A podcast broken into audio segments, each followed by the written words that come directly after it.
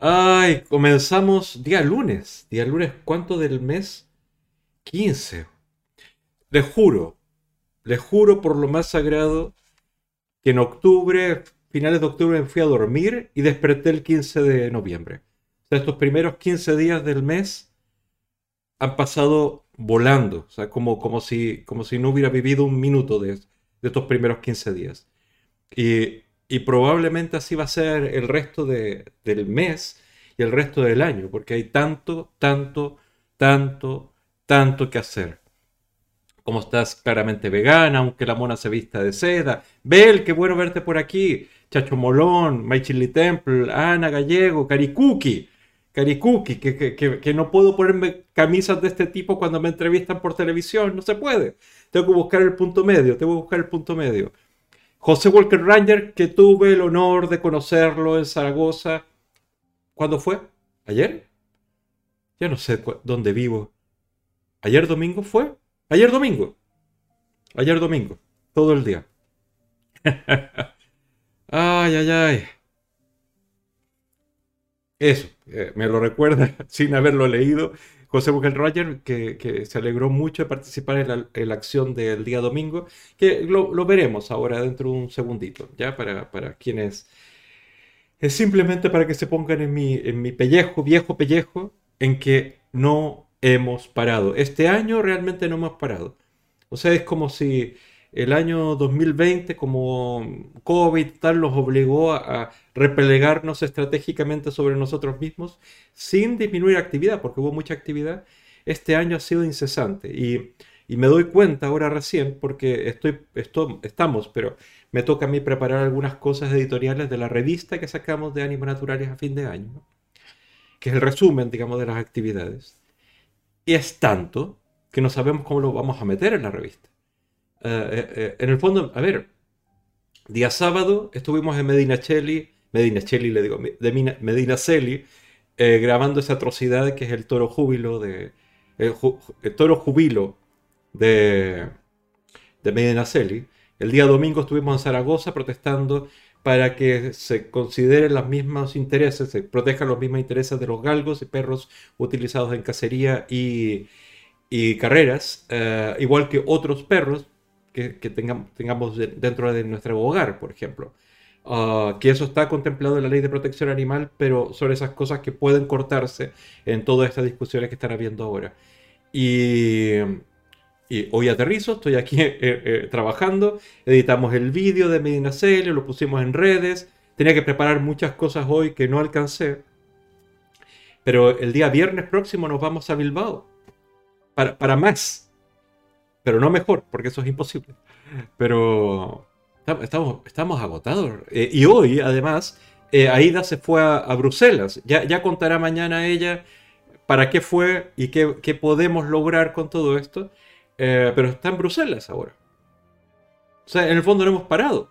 Ayer Zaragoza, mañana Bruselas. O hoy, bueno, esta noche Bruselas. Y hay unos secretos que yo creo que Aida nos va a contar porque ella se puede permitir esas cosas.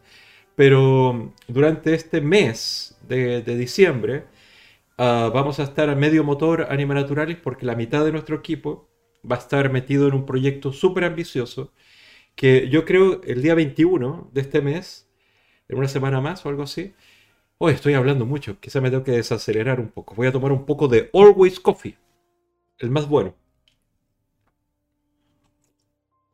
Voy a leer un poco el chat, pero eh, vamos a estar involucrados en un proyecto súper ambicioso que el día 21 eh, tengo que presentarlo de alguna manera, como hacer un pequeño resumen, ante el Eurogroup en Bruselas, pero eh, digamos online. Yo no voy a ir a Bruselas, pero tengo que eh, hacer una presentación en inglés, cosa que me duele la cabeza ya en este momento por la tensión de tener que hacer una presentación en inglés. Pero eso ya. Eso ya, ya lo, ya lo tendré que enfrentar después. a ver, a ver. José Walker Ranger eh, lo conocimos en Zaragoza. Ana, que está también aquí en el chat, lo, vio.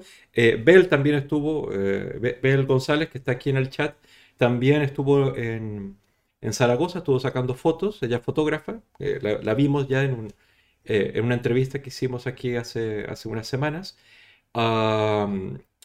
Y lo vimos a José Walker Rayer. Yo esperaba ver la foto que nos sacamos juntos en redes sociales, pero yo no la he visto. Yo no he visto eso. No me han etiquetado. O si no, lo mostraré aquí mismo. ay, ay, ay. Claramente vegana. Ah, un, eh, qué horror lo de Medina Celi. Es que yo, yo no quiero mostrarles el vídeo, pero eh, lo mismo que digo siempre. Les pregunto a ustedes. Eh, si quieren ver el vídeo, no, no es especialmente sangriento, pero claramente se nota el estrés, el agotamiento y el terror que siente aquel toro, que se llama Barquillero. E, este año se llamó Barquillero el, toro de Medinaceli. Y un año más nos infiltramos en Medinaceli para grabarlo. Es, eh, les voy a contar un poco más acerca de qué significa, qué es, por qué y todo esto. Porque eh, básicamente cuando lo vemos por redes sociales decimos, qué horror, qué horror. Pero, pero ¿por qué sucede esto? Eh, ¿Qué significa? ¿Quién, ¿Quién, lo organiza? ¿Qué diferencia tiene aquel toro de embolado de otros toros embolados que son tan populares en Castilla, perdón, Castilla, en Castellón, en Tarragona, en, Huesca, no, en Huesca, en Teruel. ¿Teruel? No, no, no, estoy, estoy mintiendo. Estoy, Teruel, claramente, digo Teruel bien. Teruel. Ay, Dios mío, estoy acelerado. Muchachos, muchachos, muchachas y muchachos, eh, traten de bajarme las, las revoluciones porque de, verdad siento que, si no paro me voy de bruces. Si no paro me doy, me doy de bruces. A ver, ¿qué dice el chat? ¿Qué dice el chat? Machil Temple dice, bueno, como tantas otras cosas, claro, el horror de Medina Celi. Claramente Vegana dice, el 20 nos, ve, nos vemos las caritas en Bilbao.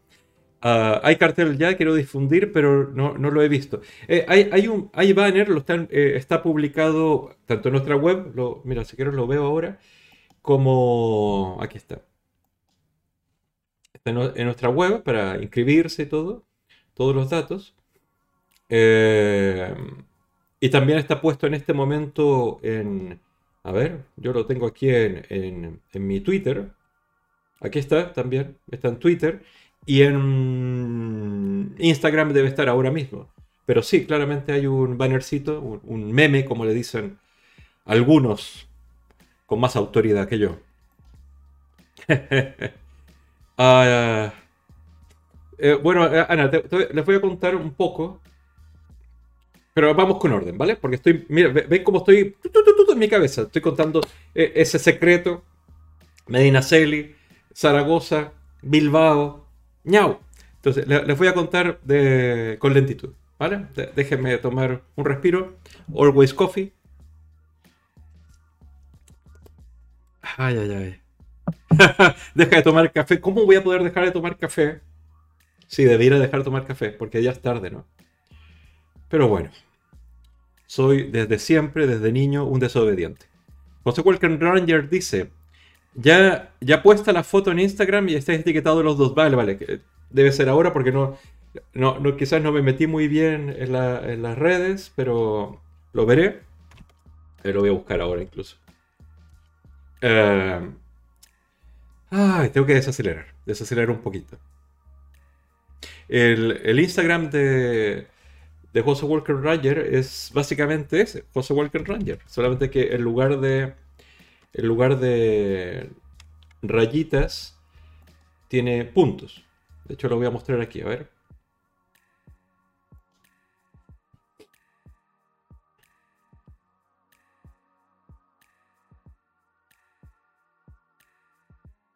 Y supongo que la foto la publicaste, porque no, no la veo acá, entonces la debes haber publicado en secreto.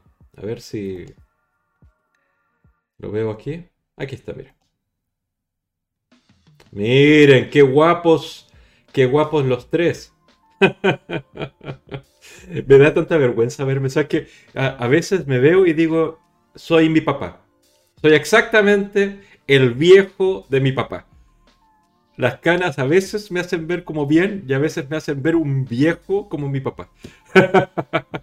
Pero ahí estamos, desobedientes de, de las máscaras, ahí de yo, y José, José Walker Ranger, sumamente eh, cauteloso y cumplidor de la ley, y se pone su máscara. muy bien, muy bien, muy bien. Nos haces eh, ver a Ida y a mí bastante desobedientes.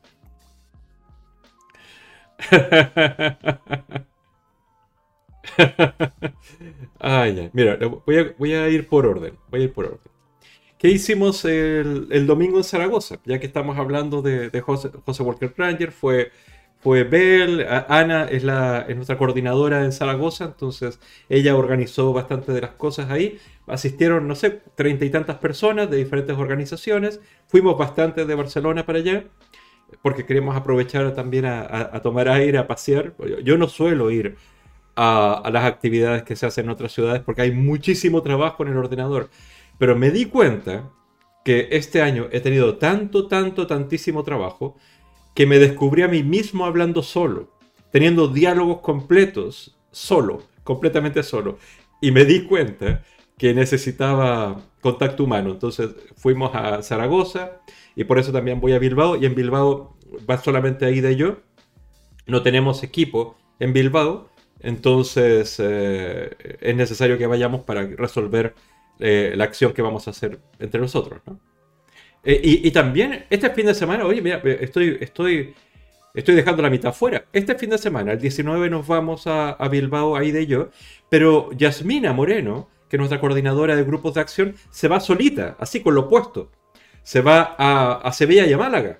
Y, en ambas ciudades va a haber actividad de animales naturales. Y ella, ella solita va a resolver eso, cargando con carteles y, con, lo que, con lo que se pueda. Ah, es que no paramos.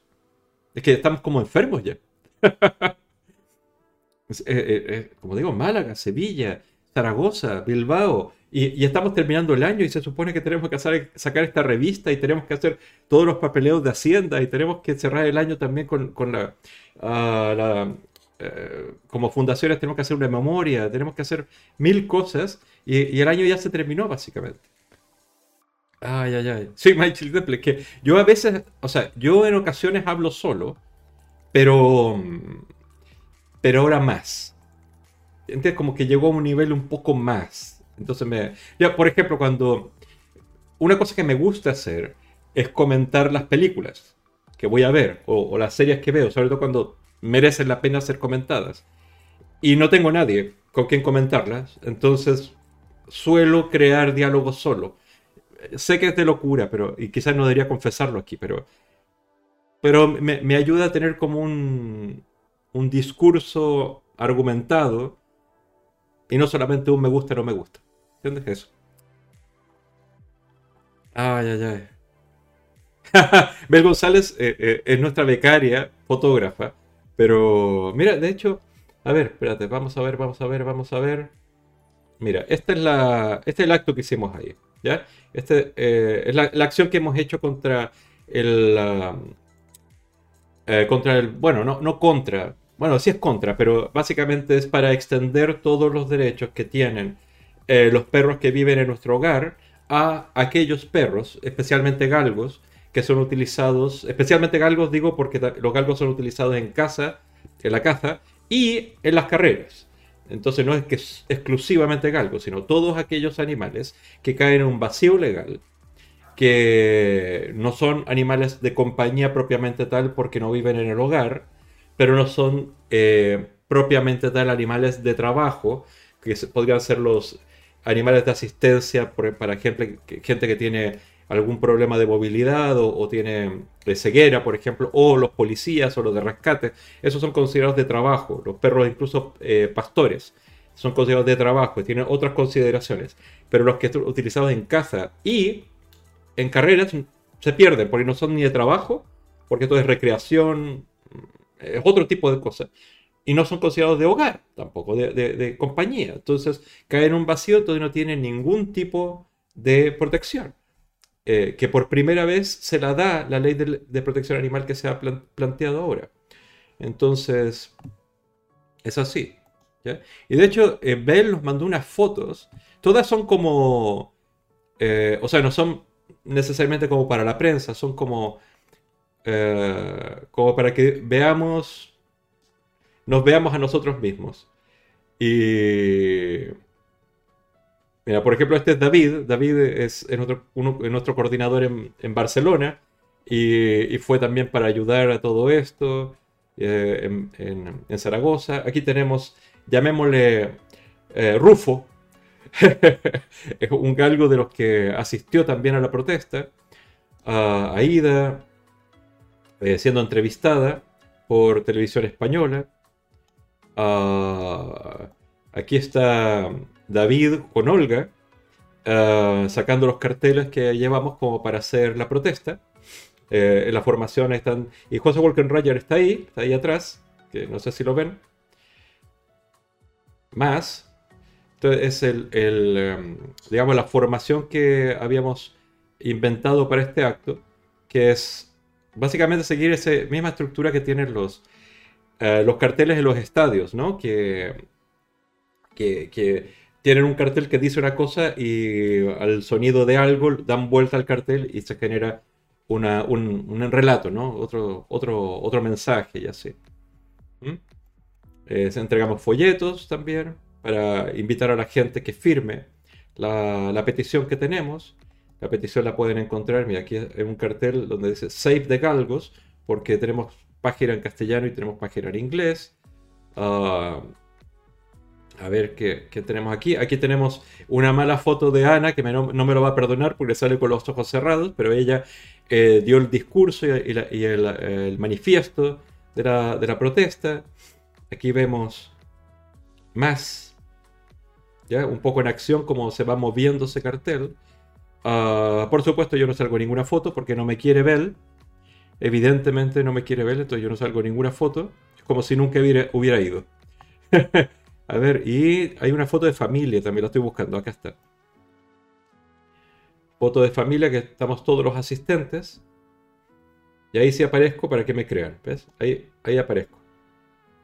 Para que me crean. Vale.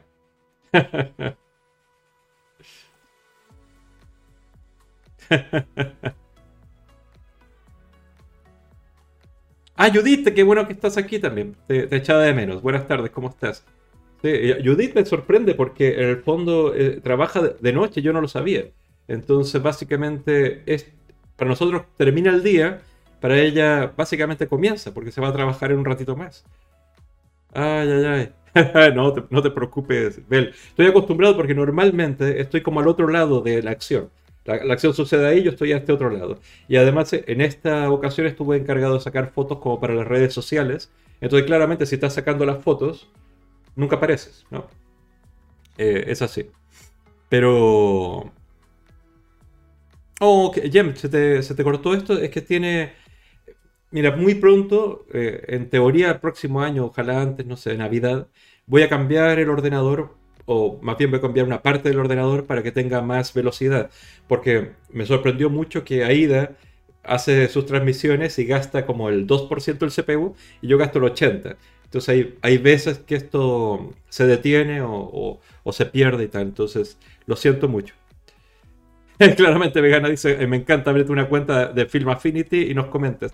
La verdad es que eh, eh, tengo una cuenta abierta de, eh, Internet Movie Database, suelo poner algunos comentarios ahí, pero no sé. No sé. O sea, por ejemplo, ahora fuimos a ver la, Laulilul, Laulilulilú, que no está aquí hoy con nosotros, me parece, o nos está comentando, pero eh, fuimos a, comer y al cine con ella y con Aida. Eh, ¿Cuándo fue el sábado? Este sábado. Este sábado, ¿no? Sí. Y vimos una película que se llama The Eternals, ¿ya? Y la verdad es que uh, Aida dijo, ah, me entretuvo, es de acción. Y Lauli Lulilu dijo, eh, está bien, sí, sí, son entretenidas estas películas de Marvel. Pero en mi cabeza, yo estaba en un diálogo súper profundo conmigo mismo, porque no es una película que me gustó. realmente tiene un montón de problemas. Uh, tiene muchísimos personajes, muy poco desarrollo cada uno. Eh, se puede hacer un arco del héroe solo a uno, me parece. Ah, y, además es un poco lamentable, porque en el fondo es un paralelo, paralelo exacto a la pérdida del paraíso de, digamos, del Génesis de la Biblia. Entonces, el para, o sea, ya conocemos, hay personajes que están ahí, nadie sabe por qué, y mueren al final y nadie sabe por qué. Y cuando desaparecen o se dañan o se hieren algunos personajes, nos da lo mismo porque no hemos generado ningún cariño con ellos. Entonces, la encontré una película bastante mala. Bastante mala. Siento que la directora es, eh, fue el premio Oscar, el último premio Oscar, etcétera, etcétera. Pero todo esto sucede en mi cabeza. Pero para, para Aida y, y Laura yo debo haber estado haciendo como, como los Muppets, pero en mi cabeza estaba haciendo todo este, todo este análisis de la película. Soy odioso. Me gusta hablar en las películas también. Entonces a cada rato quería hablar con, con Aida, pero Aida no me soporta, entonces me hacía callar. Pero yo quería comentar cosas que están pasando ahora mismo. Pero bueno, estamos en Zaragoza, ¿no? Zaragoza día domingo. Seguimos viendo un poco eso. dice, eh, dice que es un vampiro de noche. Ella sí debe estar tomando café Always Coffee. Qué bueno. Ay, ay, ay. Gracias por... Mira, a ver. Personalmente creo que de todas las películas de Marvel que he visto en los últimos 10 años, es una de las más prescindibles. Muy probablemente en 5 años más, esta película sea muy significante por todo el sentido que le van a dar el resto de las películas. Pero en este momento, con una película en solitario, para el dinero que se gastaron, para la cantidad de actores que, tienen metidos ahí, con Salma Hayek y Angelina Jolie, no. No, no, no. ay, ay, ay. También mandarías a callar, pero es que yo tengo cosas interesantes que decir mientras suceden las cosas, no, no después. sí, la, eh, sí, la Eternals, Eternals. Que yo soy fan de los cómics fan de las películas. En fin, mira. En fin, en fin. Creo que. Creo que esta película daba para no hacer la película, sino hacer la serie. Y cada uno de los capítulos eh, tocar el desarrollo de uno de los personajes, ¿ya? Porque en el fondo es muy interesante. Es como, mira, a ver, y sé que estamos yéndonos off topic completamente. Pero una cosa que me gusta del panteón de dioses griego es que no son perfectos. Todos cometen errores, todos funcionan con mezquindad, egoísmo, miedo, eh, avaricia, no sé, toda la gama y el, arco de emociones humanas. Los dioses, digamos, monoteístas, por así decirlo, eh, Alá y, y Yahvé y todos estos, son como perfectos. Hacen cosas crueles, pero son perfectos, porque tienen una razón. No, termino de empatizar con, este, con esa galería de dioses, los santos, las vírgenes y todo esto. Pero sí empatizo con, la historia, con, con, el desarrollo del personaje de los dioses griegos, precisamente porque, porque se admiten los fallos, los errores. Y estos dioses, los Eternals, Ah, son gente con todas estas fallas. Entonces me gustaría conocerlas. Básicamente me gustaría conocer la motivación de esos personajes. Y una película con... ¿Cuántos personajes son? ¿12? No, no, no hay suficiente espacio para desarrollar la motivación. ¿Qué, qué, qué mueve? ¿Cuál es el objetivo de cada uno de estos personajes? Es como si estuvieran ahí, ¿no? Pues. En fin, en fin. En fin. Sojatexo dice, yo no puedo con Marvel, no, no me entra ni cuando tenía 12 años. Es que yo soy fan, o sea, sé que hay cosas de fan y otras cosas que no son de fan. El Chacho Molón dice, esas pelis de Marvel no las puedes analizar. sé que no las puedo analizar, pero sí las puedo analizar. O sea, no, las puedo analizar como si fuera una película de autor.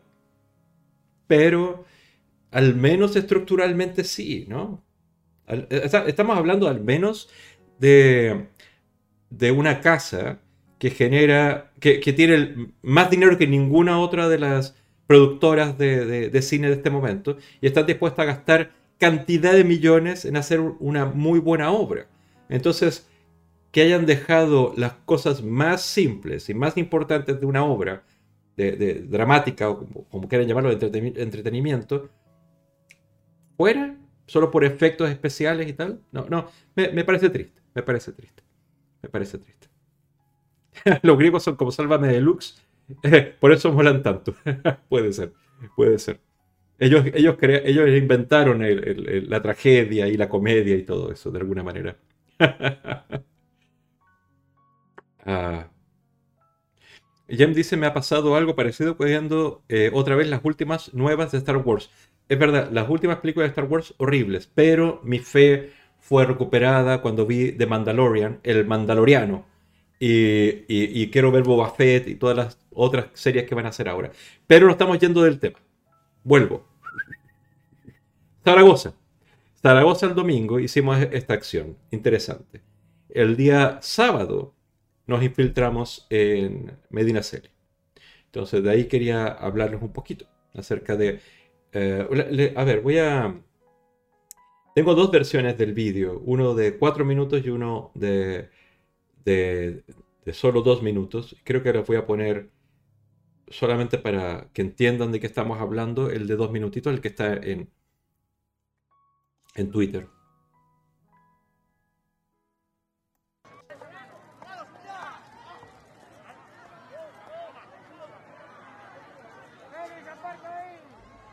Se ve mucho más claramente en la versión más larga eh, que hay varias diferencias con este toro embolado que sucede en Medina Celi todos los años y los otros toros embolados que hay en eh, ciudades de Castellón, de Terras de Lebra y en otros, otros lugares. Eh, porque en, este caso no ha habido ninguna modificación a cómo se hace desde el medioevo. se embetuna con barro la cabeza y el lomo del, del toro para que no se queme, ¿ya? Ah, pero imaginan el calor que eso tiene y también que algunas quemaduras va a tener. Las, las bolas son de brea y si ven eh, van goteando, van cayendo, mientras que las que son usadas en, en Cataluña, por ejemplo, o en la comunidad valenciana, tiene unos armados de metal que alejan la bola de fuego de la cabeza. No en este caso. ¿Ya? Y otras cosas que les voy a contar ahora cuando termine este vídeo. Porque la ciudad de Medinaceli, a diferencia de otros pueblos donde se realizan estos festejos populares, no es un pueblo donde viva gente, por así decirlo. O sea, no, no es un pueblo donde viva gente eh, excepto la gente que trabaja para aquellos que tienen sus segundas residencias ahí. Es, una ciudad, es muy bonita, eh, he ido ya a grabar precisamente esto. Es una ciudad eh, conservada de manera, desde el renacimiento, me imagino. Es, es como caminar por, por otra época, pero hay casas de, digamos, de mucho dinero. Les voy a contar ahora un poco más, pero vamos a cerrar esto.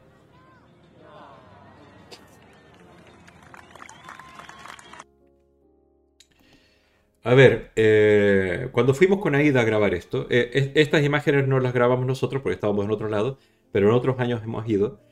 Eh, nos quedamos conversando con la gente de ahí. Y la mayoría, o sea, básicamente toda la gente que, que vive durante el año en esta ciudad eh, es para generar servicios para la gente de dinero que tiene sus segundas residencias ahí, que viven en otros lugares de, la, de Castilla eh, León o en Madrid y se eh, van para allá a las fiestas y este tipo de cosas. Cuando vimos la, gente, el tipo de gente que iba, era yo te voy a decir, eran la mayoría pijos, como, como se dice aquí en España, pijos, gente acomodada, gente de dinero, jóvenes. Eh, mientras que en otros pueblos de, España es una fiesta del pueblo, porque no hay cine, porque no hay acceso a otro tipo de entretenimiento, recreación o, cultura, por así decirlo. Pero esta gente sí tiene acceso a todo lo demás. Y es una fiesta que mantienen porque, qué sé yo, los abuelos, ¿no? Eso siempre ha sido así, ese tipo de argumentos. El toro volado está prohibido en toda la comunidad autónoma de Castilla y León, con la única excepción de este lugar, porque las excepciones se hacen cuando los amigos te dicen o cuando hay un dinero, ¿me entiendes? No es necesariamente porque el pueblo lo pide. ¡Ay! Gracias, Jen, por ser anfitriona. Gracias, gracias, gracias. Voy a leer ahora dentro de un segundo el chat porque están escribiendo. Pero, pero quiero dejar muy claro eso, que no es algo que el pueblo quiera. Es algo que satisface esa... Ana, gracias, gracias por ser anfitriona. Es, es esa situación de la típica argumento que nos van a decir los cazadores, los taurinos, etc. Mi abuelo me llevaba, etc. O sea, es, una cuestión más bien de, de tradición de las pequeñas familias de la élite. ¿ya? De hecho, nos quedamos en un hotel allá, que fue la casa de un eh, eh, embajador de, de, España en la época de Franco. Y te digo, la cantidad de tesoros históricos que había ahí era impresionante. Yo, decía, todo esto debería estar en un museo. Y probablemente lo estuvo hasta que alguien dijo, yo lo quiero, ¿no? Y ese tipo de aire es el que se respira en Medina Celi, ¿vale? Uh, dura hasta que las, hasta que las llamas apaguen. ¿ya? En otros lugares, en otras comunidades autónomas, dura 30 minutos, 20 minutos, 15 minutos. Eh, está rigurosamente establecido por reglamento. En el caso de Medina Celi, hasta que, se, apaguen solitas las llamas. Puede durar una hora. En el caso de este toro, de Barquillero, duró más de una hora o más o menos una hora, según lo que leí en la prensa. Uh, otras veces puede ser más, otras veces puede ser menos. Ay, ay, ay, ay, ay, ay, ay. Vaya catetismo, dice Ana, sí. Sojatextu dice, eh, imagínate tener una conversación medianamente profunda con algún retrasado de estos. Es literalmente imposible. Cuando fuimos, tuvimos varias conversaciones con esta gente. Eh, se, se sienten muy amenazados por los animalistas. Tienen un nivel de seguridad mucho más elaborado que en ningún otro lugar donde haya ido. Tiene, cierran las calles, hay más policía que, que, en cualquier lugar que haya ido. Eh, normalmente cuando hay este tipo de fiestas hay una patrulla, una ambulancia. En este caso habían tres, cuatro patrullas, eh, grupos de, de, policías dando vueltas por, todas partes. ¿Por qué? Y, se decía incluso, los animalistas, los animalistas como temen que estas imágenes aparezcan. De hecho, cuando fuimos y, y también cuando se grabaron esto, pasamos todo el día ahí. Eh, mezclándonos con la gente, comprando churros, ¿ya? Hablando con la gente, comprando tonterías, ¿no? Eh, eh, para que nos vieran, para que no pareciéramos raros. Por supuesto íbamos vestidos no de animalistas, ¿ya? Pero um, como tienen el, estereotipo del animalista hippie, etc., basta que no seas eso y ya no eres animalista, ¿no? Uh, pero, pero, digamos, eh, se nota que hay poder ahí, ¿no? No en otros lugares. Se nota que la gente que dice, oye, quiero policía, no te traen una, una, solo una patrulla, te traen toda la policía. En fin. Um, te digo, Judith, son jóvenes, o sea, eh, no es la mayoría, pero son como, me, daba claramente la sensación de eh, grupo de jóvenes de amigos de Madrid que se iban a pasar el fin de semana a la casa de los abuelos, ¿ya? la del pueblo, a beber y, la piscina y qué sé yo qué, ¿no? o sea, cosas, ¿ya? Y además está la fiesta del pueblo con esto, con esta rareza, ¿ya? Además se sienten, es como muy raro porque eh, es gente que se, se, siente muy macho, eh, porque son la mayoría hombres, gritando al toro y tal, con sus suétercitos puestos aquí, ¿me entiendes? Como, en fin, bueno, ¿para qué voy a seguir haciendo una caricatura? Pero pero esa es la sensación que tuve cuando fui. Chiafría dice, ¿a estas cosas va mucha gente panchístico o está medio vacío? En este caso, como es una fiesta tipo, uh, hay, churros, hay, una actividad que dura todo el día alrededor y el plato de fondo es este toro, con fuegos artificiales después, eh, se llena, pero se llena fácil.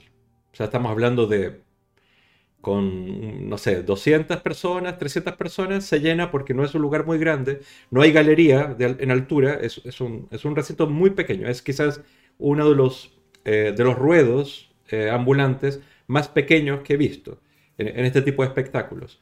Eh, tienen una sección eh, como reservada para peñas, que son de los pueblos, que vienen y, y, y, pagan, supongo, para tener eh, ese, ese, lugar. Pero entonces no hay gente del pueblo, sino que vienen de otros lugares, ¿no? Es... Eh, entonces cuando te digo que hay mucha o poca gente, del pueblo yo creo que había muy poca gente. Casi todos, y yo diría que absolutamente todos, venían de otros lugares. Jem dice, todos anfitrionear. Gracias, gracias, gracias, gracias. Maichil Templo dice, yo no tengo palabras, solo quiero hacerles lo mismo. Sí, es que, es que la venganza nunca es el argumento. Aunque nos mordamos los, eh, la lengua. Porque realmente siempre siento que hay mucha gente que está siendo manipulada para mostrarles esto como la única manera de identificarse o de tener una identidad con el pasado, con, lo importante.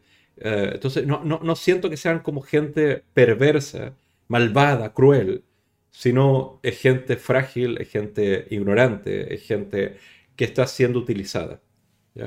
Eh, siempre, siempre es el beneficio de unos pocos por, el atontamiento, la embobación eh, de, una mayoría, ¿no? Siempre, siempre la misma historia.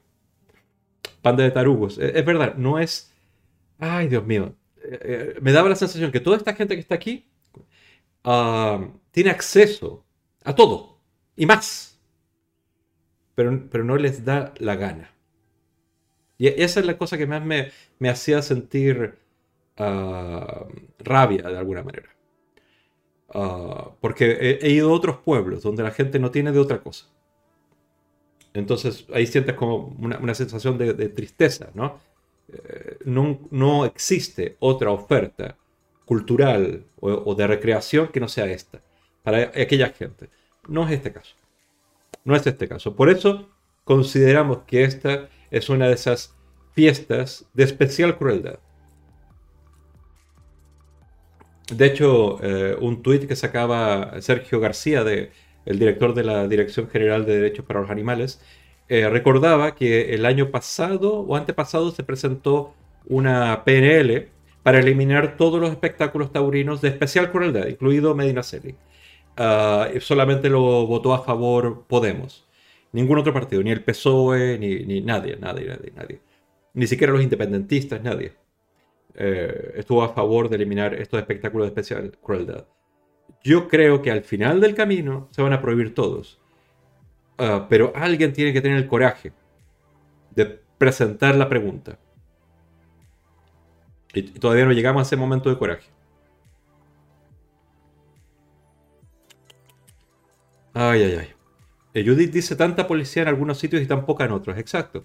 Porque una llamada telefónica de un vecino no vale tanto como la del vecino, ¿no? Aquel.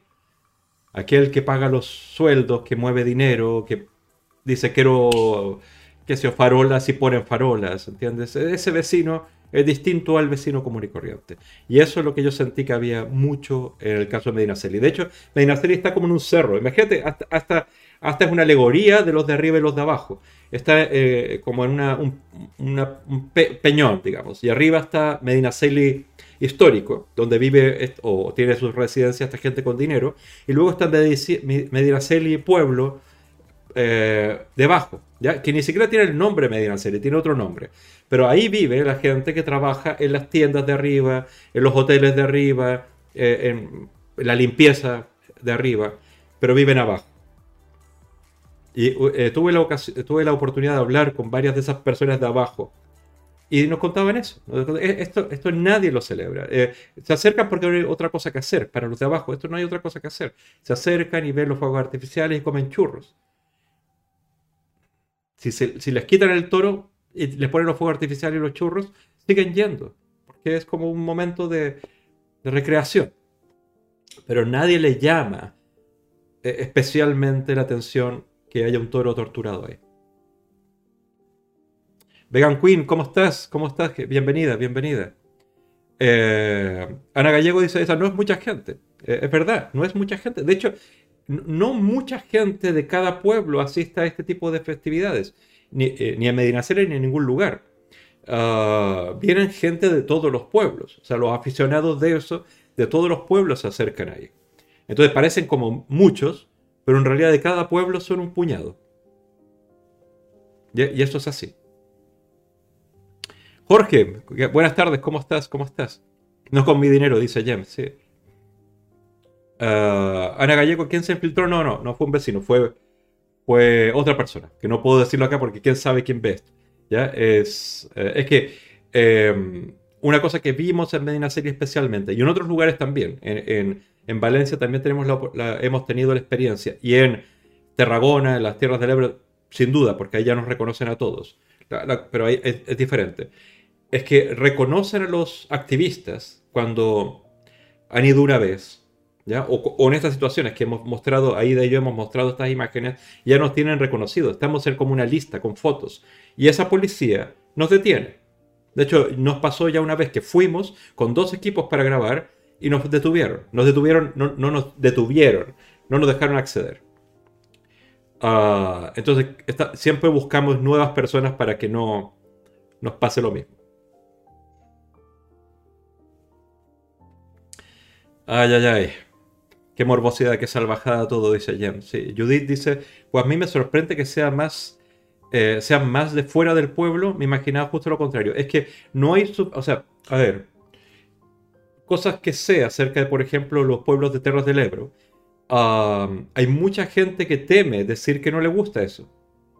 Porque son vecinos y siempre eh, eh, tu jefe sí le gusta. Tienes un vecino que sí te gusta. Y no es gente, es gente agresiva, es gente de venganza. Entonces prefieres no decirlo. Em, hay ciudades tipo, Amposta que son grandes, que va mucha gente, Camarles va mucha gente, pero hay pueblos muy pequeños, insignificantes, que los aficionados de Camarles bajan para allá o de Amposta viajan para allá. Entonces cuando tú, básicamente lo que hemos visto continuamente cuando vamos a grabar este tipo de festejos, es que está la misma gente, porque ya los reconocemos. Ya lo reconocemos. Mira, ahí está la peña no sé cuánto que también pasó allá es como si fuera, vas repitiendo los mismos rostros. Y también ellos te reconocen porque te han visto. Eh, y eso pasa aquí en Cataluña. No tenemos esa misma experiencia todavía en Castellón, que estamos grabando recién allá, uh, o en otros lugares, pero, pero no hay ningún indicio de que sea diferente. Ay, ay, ay. Sí, recordemos las palabras de Palma, que decía la gente no es mala, excepto algunos, que son pocos. es verdad, porque yo no creo realmente que la gente sea mala, que sea perversa, que quiera ver sufrir al animal. Es gente profundamente ignorante. Ah, o embrutecida. ¿ya? Eh, lo, que dicen esto que es... Uh, tienen como la empatía menoscabada de alguna manera. Entonces ven sufrir al animal, pero sienten que si fuera tan terrible, alguien vendría y te diría que es terrible. ¿Ya? O sea, si, esto es admitido y ha sido admitido siempre, ¿cómo puede ser tan terrible? El mundo no es tan terrible, ¿no? El gobierno debería... ¿Entiendes? Como siempre, si esto es malo, alguien vendría y, lo detendría. Entonces lo disfruto, porque digo, será verdad que no sufren los toros.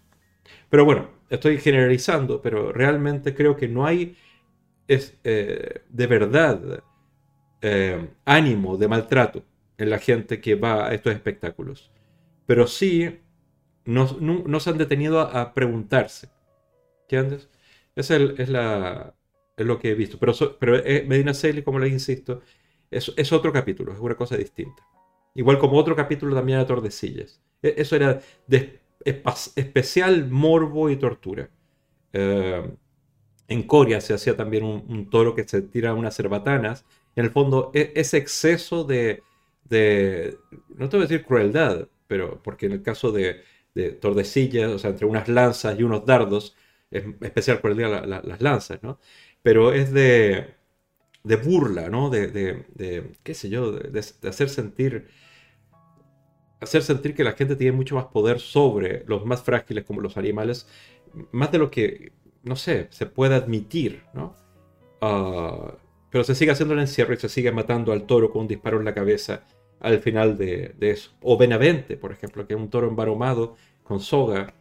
Ah, en fin, mira.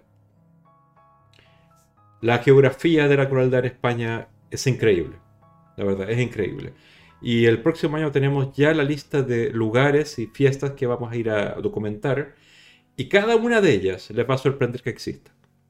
Porque estamos acostumbrados a un tipo de festejo, un tipo de encierro, un tipo de tal. Pero hay una especialmente de, de Texto dice, molaría hacer una contracampaña con, con un video súper currado, emulando ese toro volado, pero con un niño, obviamente fake, pero cinematográficamente real, a nivel biológico sería exactamente lo mismo que el sufrimiento, pero socialmente, imaginad la que se le haría. Eh, a ver, se ha hecho. Eh, se, hizo en Cataluña, lo hicimos con una persona, ¿ya? Pero el problema es que la gente no tiene, la gente general, no estoy diciendo esa gente, no, la gente general, no tiene esa misma, esa capacidad como de, de, ah, claro, es una persona en lugar del toro, no, no, no hacen esa reflexión, sino que ven como si fueran cosas completamente distintas, no hacen la relación de que los animales sufren como sufro yo, como yo experimento el dolor. Eh, es como cuando, hay como la idea de que si tú le pegas a un toro, como si le pegas a un elefante, no sienten, porque no se inmuten, no se mueven, ¿no? Es como, como la idea de que los peces no sufren, porque no gritan.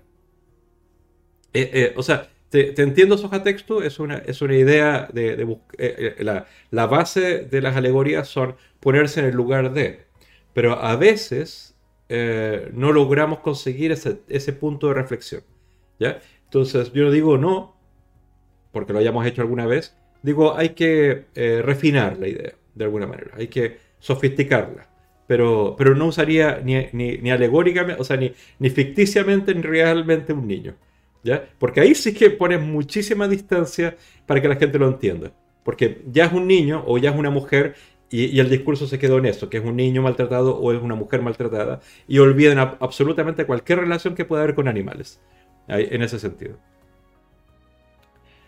Eh, Jem dice, en general yo creo que al político le interesa que nada cambie y que cambie lo menos posible. Es, hay un libro bastante famoso que se llama Gato Pardo, que en una parte dice, eh, para mantener el poder hay que cambiarlo todo para que no cambie nada.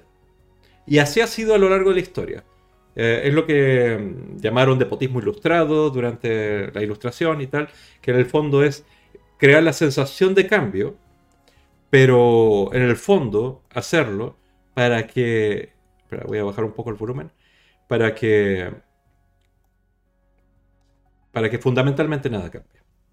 Ah, en el caso de los animales, podemos poner un ejemplo como por ejemplo, qué sé yo. A ver, en el caso de Aragón, por ejemplo, eh, se pasó una ley para prohibir el uso de animales salvajes en los circos. ¿ya? Que en los hechos eliminaría el uso eh, básicamente los circos, ¿no? Porque nadie va a ir al circo a ver, qué sé yo, perros, ¿no? Sino el llamado de atención es el león o, la jirafa o, el elefante. Pero en la ley colaron, ah, o más interesante, una cosa que pasó ahora con, con, eh, la COP26, eh, les, cuento ahora. Pero colaron, en lugar de usar la palabra salvajes, pusieron silvestres.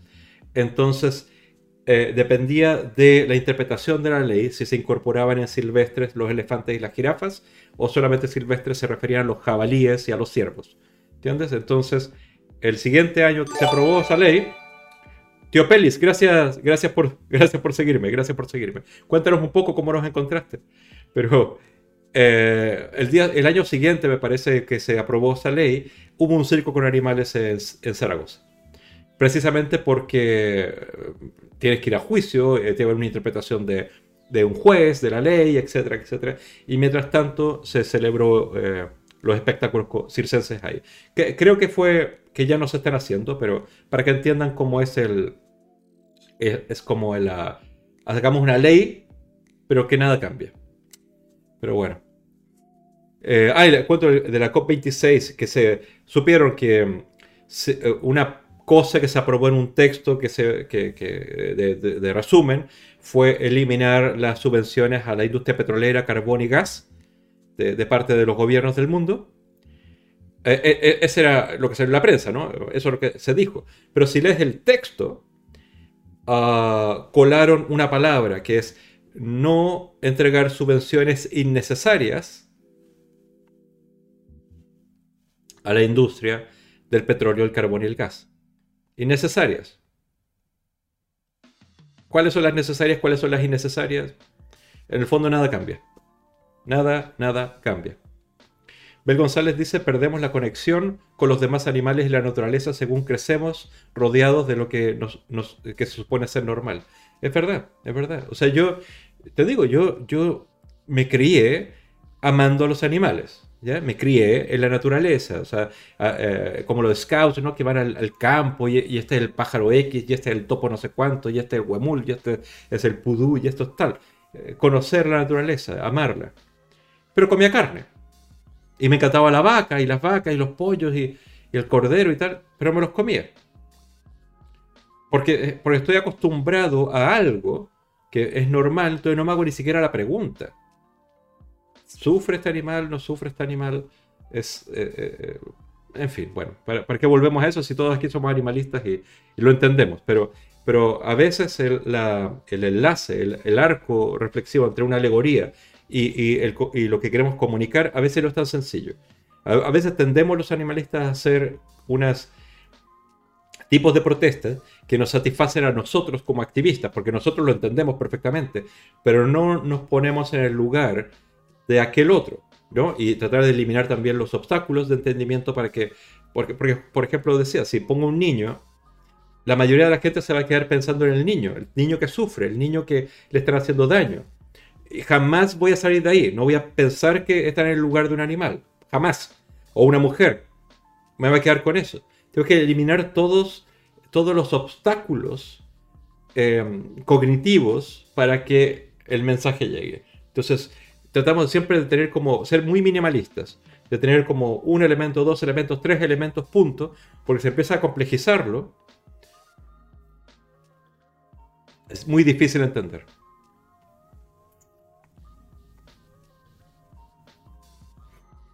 Jem dice, vamos, no me digas que mientras le ponen la madera esa al toro y le ponen la brea y le prenden fuego, nadie piensa que eso está mal.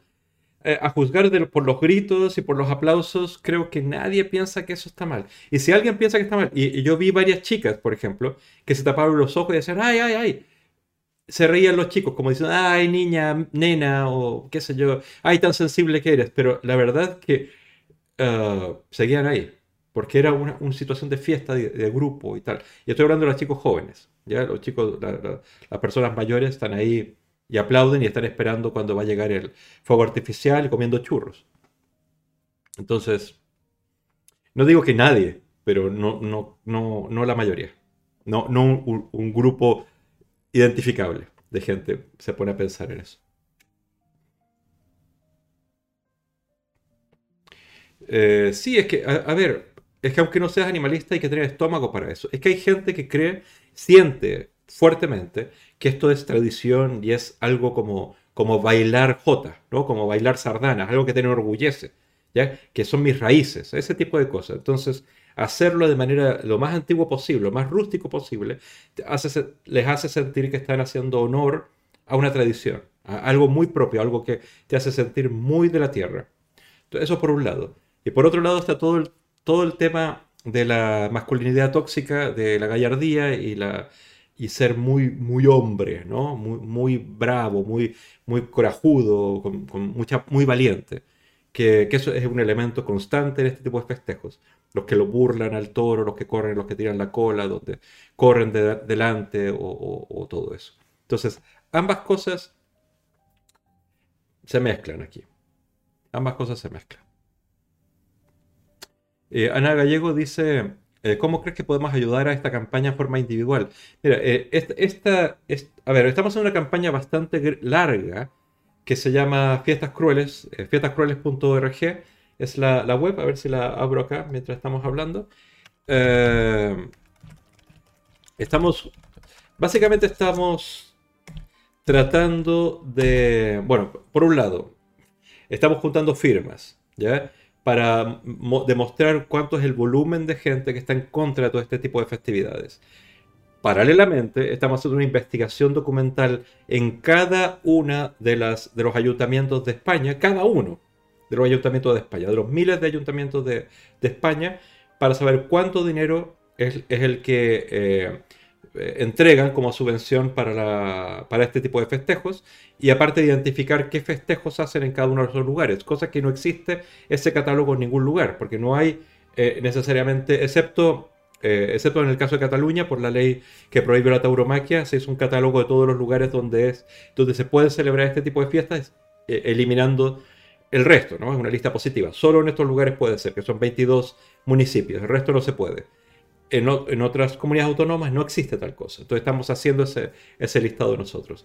Y en tercer lugar estamos haciendo investigación in situ de todas las, horrores, la, las cosas más horrorosas que se hacen a los animales en, en este país. Entonces estamos haciendo esta campaña, ah, no estoy mostrando la web. Uh, ahí está. Entonces está el problema, eh, eh, los diferentes tipos de, de festejos, eh, que son más, pero ahí ponemos algunos. Entonces, esta campaña la estamos haciendo junto con CAS International, que es una organización holandesa que, nos está facilitando mucho las cosas y estamos también tratando de afectar al público europeo. De, hecho, uh, Fiestas Crueles tiene una página en inglés que se llama Blood Fiestas, Fiestas de Sangre, que, que está siendo comunicada en los países eh, europeos para decir, no, no, podemos admitir que dentro de la comunidad europea sucedan estas cosas. Si nos horrorizan incluso a los españoles, a la gente que está en España, imagínate cómo le va a horrorizar a alguien en Inglaterra, en Alemania o, o en Holanda y Bélgica. Entonces estamos tratando de hacer esa campaña, de, de, ser testigos, de difundir, de mostrar este tipo de cosas y aparte tratar de tener esta lista de correos, por así decirlo, para comunicarles a todos de qué paso estamos haciendo en esta campaña, que es investigación, expresión política y es, y es eh, investigación infiltrados en los espectáculos como lo que vimos en las becerradas la semana pasada, como vimos eh, Medina Celia ahora, y va a haber otras, otras sorpresas, otras sorpresas pronto.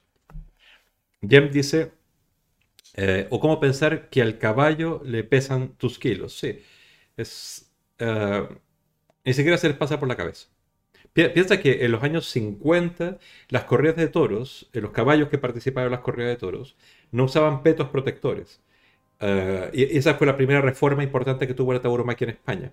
Porque parte del espectáculo que la gente iba a ver era la corrida de toros, que mataban al toro, pero también que el toro destripara a los caballos. De hecho, en Veracruz me parece que se continúa haciendo ese tipo de espectáculo, de un enfrentamiento de un caballo con un toro y quién gana. ¿ya? El, caballo tiene un, um, una persona, un lancero encima, entonces trata de matar al toro, mientras que el toro con los cuernos va matando, destripando al caballo. Así como se los cuento. Y de hecho creo que se llama algo así como el caballo destripado o el toro destripado o algo así, que no tiene ni siquiera un nombre eufemístico. Eh, en México esto es. Judith dice, la gente ve a los toros como animales fuertes, luchadores, como si como no sintieran dolor físico. Y dolor fisiológico se lo plantean aún menos, claro. Claro, el eh, psicológico, perdón. Se lo plantean menos. Es, uh, es así, es así. Es que son muy musculares, muy grandes, pero siempre, siempre va a haber una intensidad de, de, presión, de, de, golpe, que va a generarles un dolor muy similar a la experiencia que tenemos nosotros del dolor. Entonces, eh, ese elemento es, eh, es, el que nos permite generar este, esta relación de ética. Si yo no quiero, porque defiendo que no quiero sufrir de esa manera, ¿por qué entonces estoy haciendo sufrir a otro? Si sufre exactamente igual, con una intensidad diferente, pero sufre igual. Siempre va a llegar un momento de intensidad que va a sufrir igual que yo.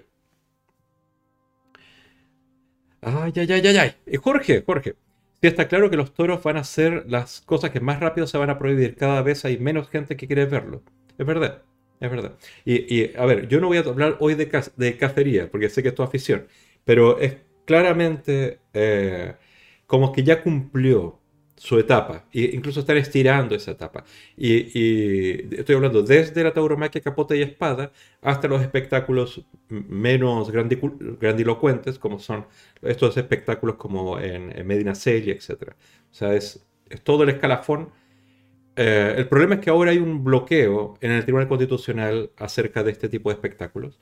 No tenemos muy claro cómo derribar ese bloqueo, pero tenemos algunas ideas. Y todo depende cómo vaya con este gobierno. O sea, básicamente, el, em, la aprobación o no de la ley de protección animal o las modificaciones que le vayan a hacer eh, de, esta, de este proyecto de la ley de protección animal nos va a ayudar a, a entender el pulso que tiene el gobierno actual y, y, un grupo de diputados al menos, como para presentar otro tipo de iniciativas un poco más ah, complejas como esto de las fiestas crueles. Pero, pero eso lo tenemos que ver durante el próximo año y quizás para el 2023, rogando que no salga el PPI Box, porque si sale el PPI Box, no, no hay manera, no hay manera. Nuestra lucha va a ser de no retroceder en lugar de avanzar más. Vegan Cheese, hola, ¿cómo estás? ¿Cómo estás? ¿Cómo estás? Tío Pelis dice buenas tardes.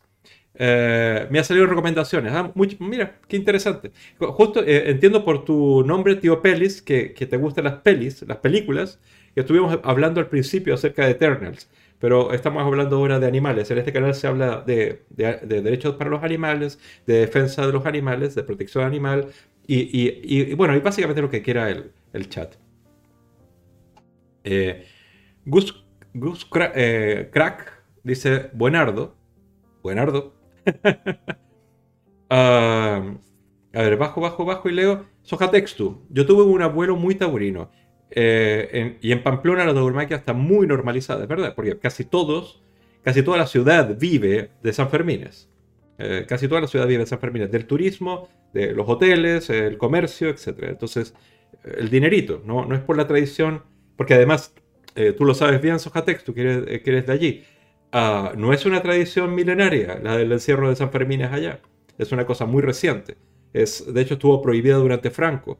Uh, Post-Franco empezaron a organizar este tipo de, encierro siguiendo la fantasía de Hemingway. Hemingway describió eh, los encierros como nunca han sucedido, nunca sucedieron de esa manera.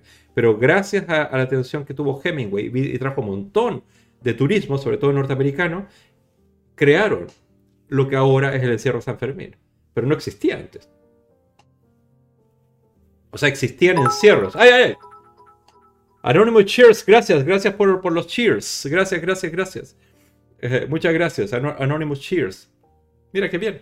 Eh, existían encierros, y existen encierros, tú sabes, en Navarra muchos pueblos, pero no con las características que tiene el de Pamplona.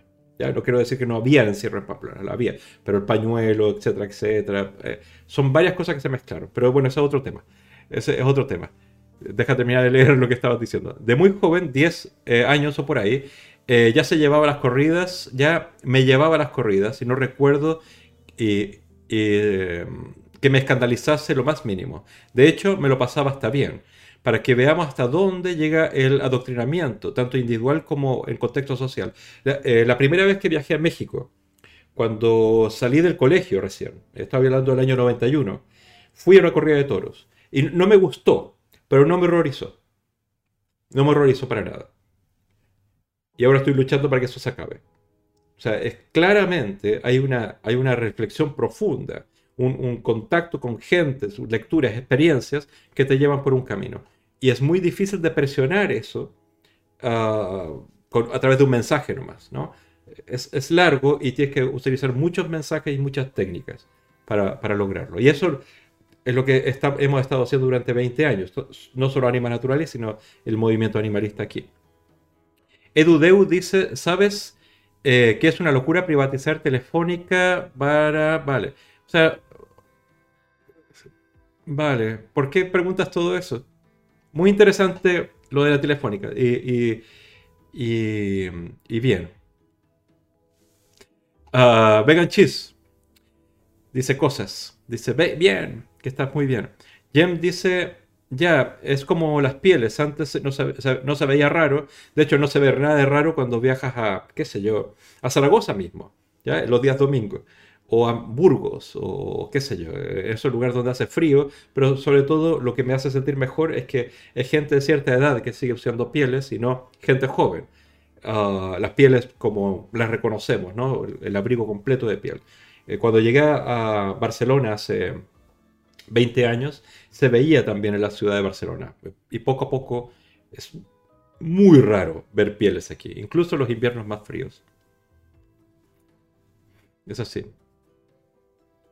Edudeu dice, muy, muy triste que la gente repite eh, lo que enseñaron y aprendieron como se creen más listos que el resto, creyendo que, hay que hacer sin pensar ni siquiera. es que a veces me cuesta leerte porque no, usas comas y tal, pero es verdad, es que eh, eh, damos por sentado las cosas que siempre han sido así.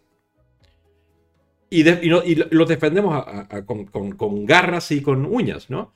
Ah, porque sentimos que simplemente por el hecho de que siempre ha sido así, es, es, es digamos, completamente... Ah, o sea, no se le puede atacar a la cosa. Como que ganó todos los argumentos solamente porque ha sido así. O el otro argumento es el dinero, genera muchos puestos de trabajo. O sea, hay como unas falacias argumentales de ese tipo. En lugar de argumentar qué bien a, la totalidad o a la mayoría de la sociedad hace mantener eso. Porque normalmente cuando alguien hace algo que daña a un grupo, lo hace en pos del beneficio de la mayoría, ¿no? Eh, es uno de los argumentos. En el caso de la vida, la muerte, el sufrimiento de muchos animales, mi postura es que no hay eh, argumento que valga para decir su vida vale, eh, vale más muerto y sufrido, digamos, y sufriente, para la mayoría que, que, vivo y lo que sea, ah, desde mi punto de vista.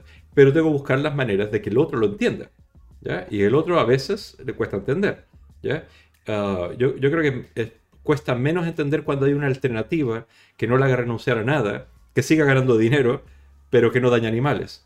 Ahí cuando se le acaba el argumento también de, de que el hombre primero, los animales después. Ay, Soja Texto, sí. Hemingway fue la maldición de Pamplona. Un, borracho, golpeador de mujeres, eh, ah, cazador eh, de, elefantes y de animales en África, ah, que viajó a España solamente para matar seres humanos, porque en el fondo luchó por el lado republicano, porque él era republicano en Estados Unidos. Es decir, vino a luchar por el lado opuesto de sus creencias solamente porque le ha dado oportunidad de disparar seres humanos. Entonces, estamos hablando de un tipo muy buen escritor, muy mala persona.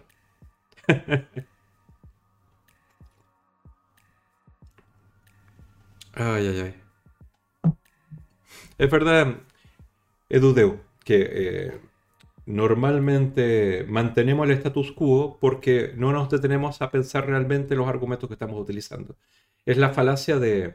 Eh, eh, Humberto Eco decía que había que acercarse al límite de la interpretación, porque en el fondo todos los argumentos que, se han construido en la historia ah, están sujetos sobre otro argumento, sobre otro argumento, sobre otro argumento, y el último argumento, en el cual está sostenido toda esta, esta, gama ficticia de, palabras, eh, él dice Dios, ¿no? Pero no es Dios, sino que es una idea metafísica. Esto es cierto porque sí.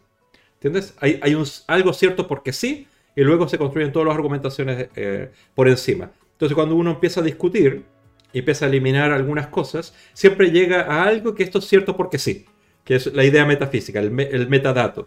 Y es verdad, a, veces hay gente que considera que algo es bueno porque sí, o esto es real porque sí, no porque existe toda una argumentación o, toda una defensa argumental a eso. Es, verdad. Soja textu. En Barcelona no hay invierno, la gente es muy exagerada aquí. abrigo de plumas con 15 grados. Sí, a ver, yo soy chileno y Chile es como Suecia eh, en cuanto a, la temperatura, es el, lado austral del mundo. Entonces, ah, muchas veces miro por la ventana para ver cómo está vestida la gente, para saber cómo salir vestido yo, porque yo no siento frío, siento calor. Pero miro y digo, no puedo ir vestido de manga corta, porque la gente está vistiendo así, entonces me visto como la gente. Pero con la idea de que me pueda sacar algo por si me da calor. Pero bueno, porque no puedo, digamos que no puedo juzgar cómo vestirme según cómo siento. Porque siempre siento más calor que frío, pero bueno, es una tontera. ay, ay, ay.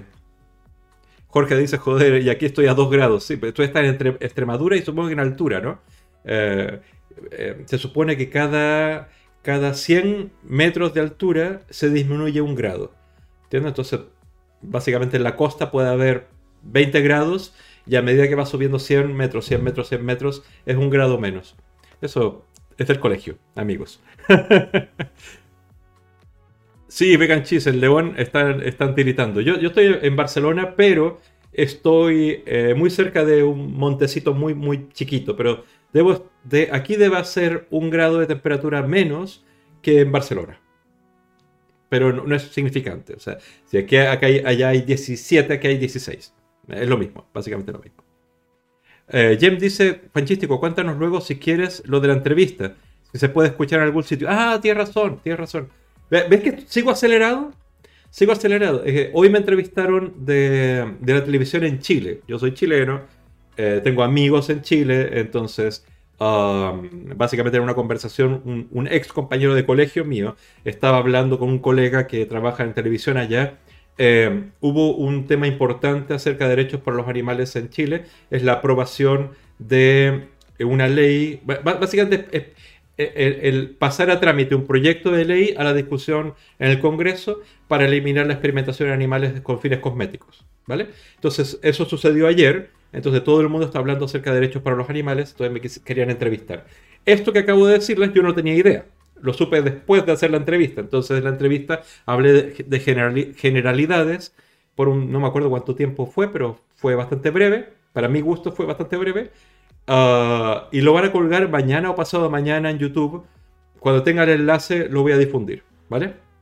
Entonces en este momento no se puede ver. Eh, traté de buscar ahora mismo el enlace como para mostrarlo, pero no, no lo encontré. Fue, eh, básicamente es una entrevista en un programa matinal de, esos que, da, que acompañan al, a, la gente que está despertándose tomando desayuno. Entonces tampoco me podía poner heavy metal. ¿no? Pero hablé en general acerca de los derechos de los animales, que es lo que defendemos, por qué, cuánto, eh, cuáles son los temas que están dando vueltas, sobre todo en el caso de Chile, Argentina, el contexto latinoamericano y también haciendo el paralelo de, España, ¿no? Hay, muchas cosas que países como Colombia están mucho más avanzados que, España. Ah, pero hay lugares como Chile, por ejemplo, que tuvo la oportunidad. Chile tiene la oportunidad de ser eh, muy vanguardista en el contexto latinoamericano. Pero no quiere. ¿Por qué? Porque es un país súper capitalista. O sea, es un país donde no hay seguridad social, donde no hay pensiones eh, públicas, solamente privadas, donde eh, no hay subvenciones de ningún tipo. es básicamente la ley de la selva del mercado, Chile. En Argentina se han aprobado cosas como la prohibición de circos, la prohibición de carreras de galgos, en el vecino. Y además que tiene muchísimas más poblaciones, más complejo el tema. Se han aprobado. En Chile no. En Chile se rechazó eh, terminar con las, con las carreras de galgo, ahora recientemente. Ya hablamos un poco de eso. y además porque en el contexto hay elecciones en tres días en Chile. Hay elecciones en tres días, entonces eh, el tema de los animales, eh, por primera vez creo, desde que yo tengo conciencia, está siendo contestado por los candidatos a la presidencia. Entonces es interesante, es interesante. Entonces, Jem, cuando lo tenga, lo voy a poner en redes sociales para que lo puedan ver y me. y me. y se rían de mí. Claramente vegana dice y putero, claro, el Hemingway. O sea, eh, Hemingway era, era básicamente eh, la, estampita del santo de la masculinidad tóxica cazadores, eh, le gustaba el boxeo, Ah, y, viajaba para matar seres humanos o animales, cuando, eh, seres humanos dentro del contexto de la guerra civil, uh, alcohólico, em, eh, violento con las mujeres, eh, en fin, todo, todo, todo, todo. Es como la estampita del santo de la masculinidad tóxica. eh, eres como una inglesa que no siente frío. A ver, siento más frío que una inglesa pero menos frío que, qué sé yo, que, que alguien de, de, Barcelona o tal. De hecho, tengo una anécdota que fui a Tíbet, con, bueno, fue un viaje a Tíbet, y Tíbet está muy alto, estamos a 6.000 metros más o menos, eh, y eh, esto no tiene que ver con frío, pero hace frío, es muy alto, hace frío. Y yo estaba, no te voy a decir pero estaba como primavera. Y aparte, eh, eh, hacíamos turismo muy bien, tal, tal. Ah, y había un chico de Valencia y, estaba, pero abrigadísimo y aparte se desmayaba cada rato por la falta de oxígeno, porque está acostumbrado a cero, metros, está en la playa y aparte una temperatura eh, amable, mientras que el frío lo, mataba y la altura lo hacía, la altura y también la falta de oxígeno lo hacía desmayarse. Eh, yo, yo me crié a los 800 metros de altura. Santiago de Chile está más o menos a esa altura. Mi barrio está a esa altura. Eh, iba con Leonora, que es mexicana, y México está también a 600, 700 metros de altura. Entonces, o sea, 700 metros de altura, no 6000. Pero aún así, Tan tan. a ver, eh, cada 100 metros disminuye 0,6 grados. Vale. 0,6 grados exacto. Gracias, Jorge. Eh, vegan cheese. Yo vivo en terraza y a menudo la rasca también. Qué frío. Y acabamos de estar en Zaragoza. Y, cada vez que voy, digo, ¿cómo fundaron esta ciudad aquí? Con el cierzo. Que es heladísimo. Pero, pero bueno. Conrad, qué bien que, estás aquí. Ah, también dependiendo del aire está la temperatura relativa, es verdad, es verdad. Aquí eh, no sopla demasiado viento en comparación a eh, Valencia, donde, donde es o, o Zaragoza, que cambia mucho la temperatura, verdad. O la humedad, porque por ejemplo el calor de verano en Barcelona es altísimo, la sensación térmica es altísima por, el, por la humedad. Eh, el mismo calor en Madrid es, más fresco, digamos, más soportable. so, eh, Texto dice, de todas, de todas formas, España es de los países más heterogéneos que conozco. Uh, aún no he cruzado el, Atlántico. ¿Heterogéneos en el sentido de temperatura estás hablando? ¿O, de, qué sentido, Soja Texto? ¿O de, de qué?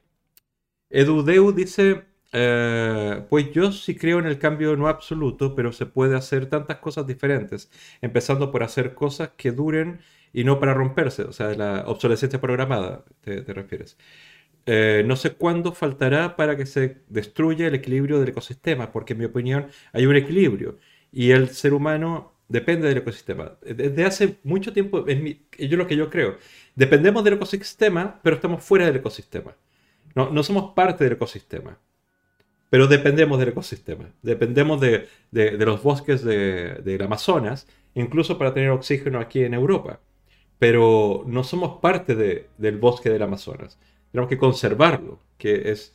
Eh, somos demasiado y somos muy, muy eh, eficientes en depredar. Entonces, eh, claramente tenemos que... Bueno, básicamente no voy a dar soluciones para todo, porque uno puede hablar, es una cháchara, ¿no? Pero en el fondo, claramente tenemos que hacer un cambio profundo de los sistemas de producción, los, los sistemas de generación de energía Ah, y sobre todo tenemos que saber que tenemos que pagar un dinero, por así decirlo, unos recursos, para proteger algunos lugares que son beneficiosos para todos. Está hablando de no explotar nunca las Antártidas, eh, respetar el Ártico, eh, Amazonas, las otras los bosques húmedos que hay en Argentina, Chile, en, en Indonesia, etc. Todos esos lugares deberían ser conservados como como propiedad, entre comillas, de la humanidad y no solamente propiedad explotable de aquellos países. Hay que pagar un impuesto quizás mundial por mantener esas cosas así, pero tenemos que tener una conciencia cada vez que se acerque más a conservar el planeta y no solamente los beneficios de una clase mm, acomodada de países, sobre todo que están en desarrollo o en vías de desarrollo o subdesarrollados. Eso es lo que creo. Tengan una responsabilidad de aquellos países con dinero. De hecho, eran unos compromisos que estaban hablándose en la COP26, de cuánto dinero se requiere entregar a los países en vías de desarrollo para la transformación eh, energética. Y se requieren como 100 millones, o 100 mil millones, perdón, 6 mil millones, y solamente eh, Estados Unidos ofreció 4 mil. Y ya, no se habló más. Entonces se postergó la discusión hasta el próximo año. Total, hay tiempo, ¿verdad? Pero bueno.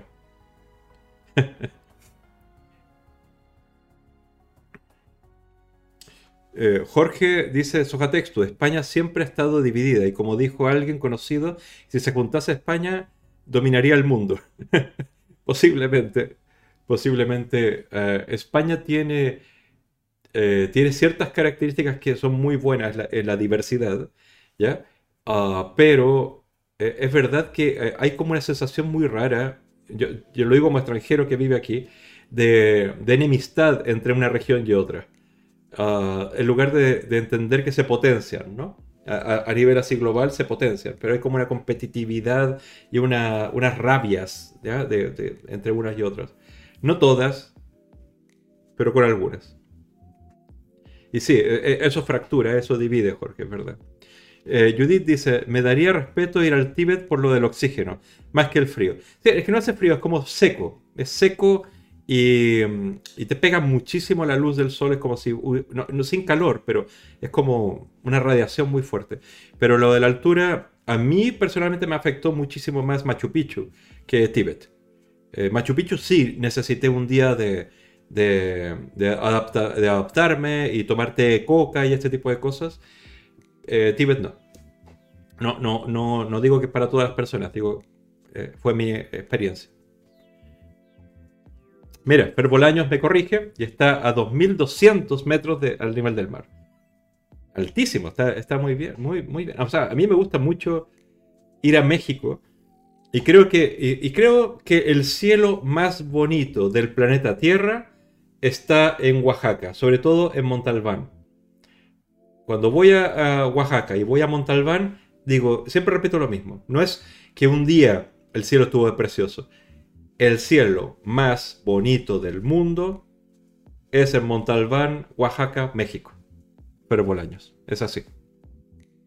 Claramente vegana dice Jorge, para estar unidos, unidas, habría que empezar por empatizar por el prójimo, cosa que en España nos falta mucho recorrido. Es que, a ver, yo, joder, es que a veces intento mantenerme en el tema de los animales y se me, y se me escapa por otra parte.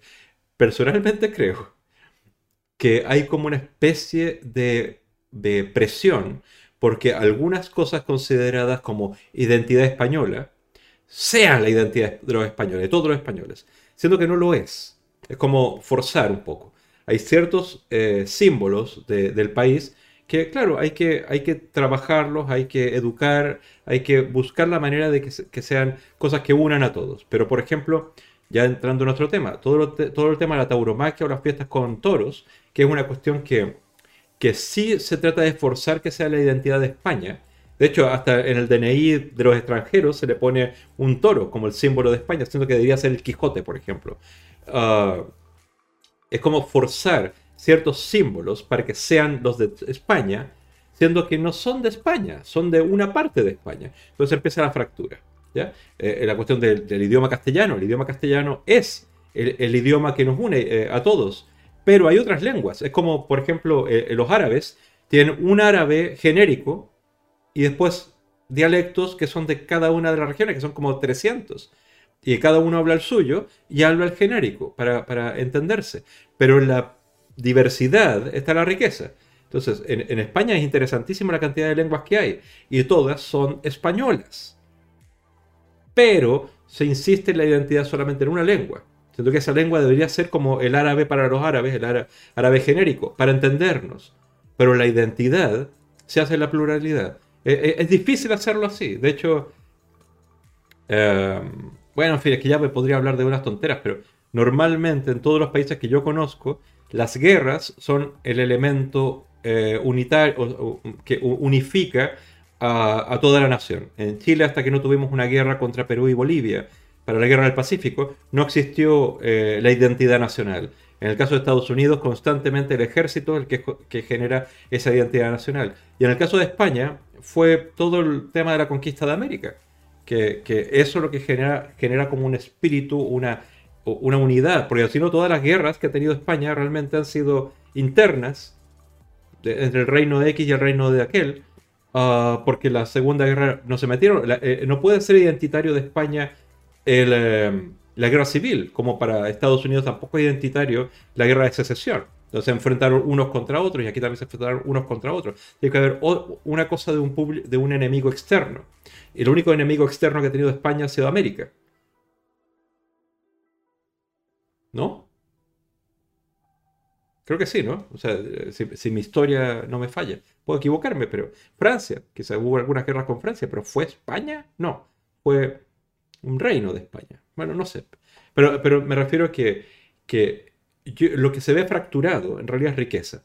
El problema es que eh, dialécticamente hay que buscar la riqueza y la diversidad, que es muy fácil decirlo, pero normalmente la gente se siente más sólida cuando son cosas similares en lugar de cosas distintas. Entonces quizás el, eh, el desafío es encontrar qué cosas nos unen a todos, los españoles, que no sean piezas de rompecabezas que no encajan, pero se esfuerzan en que encajen.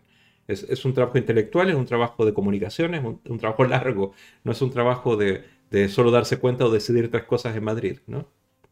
Pero bueno, eso es otro tema.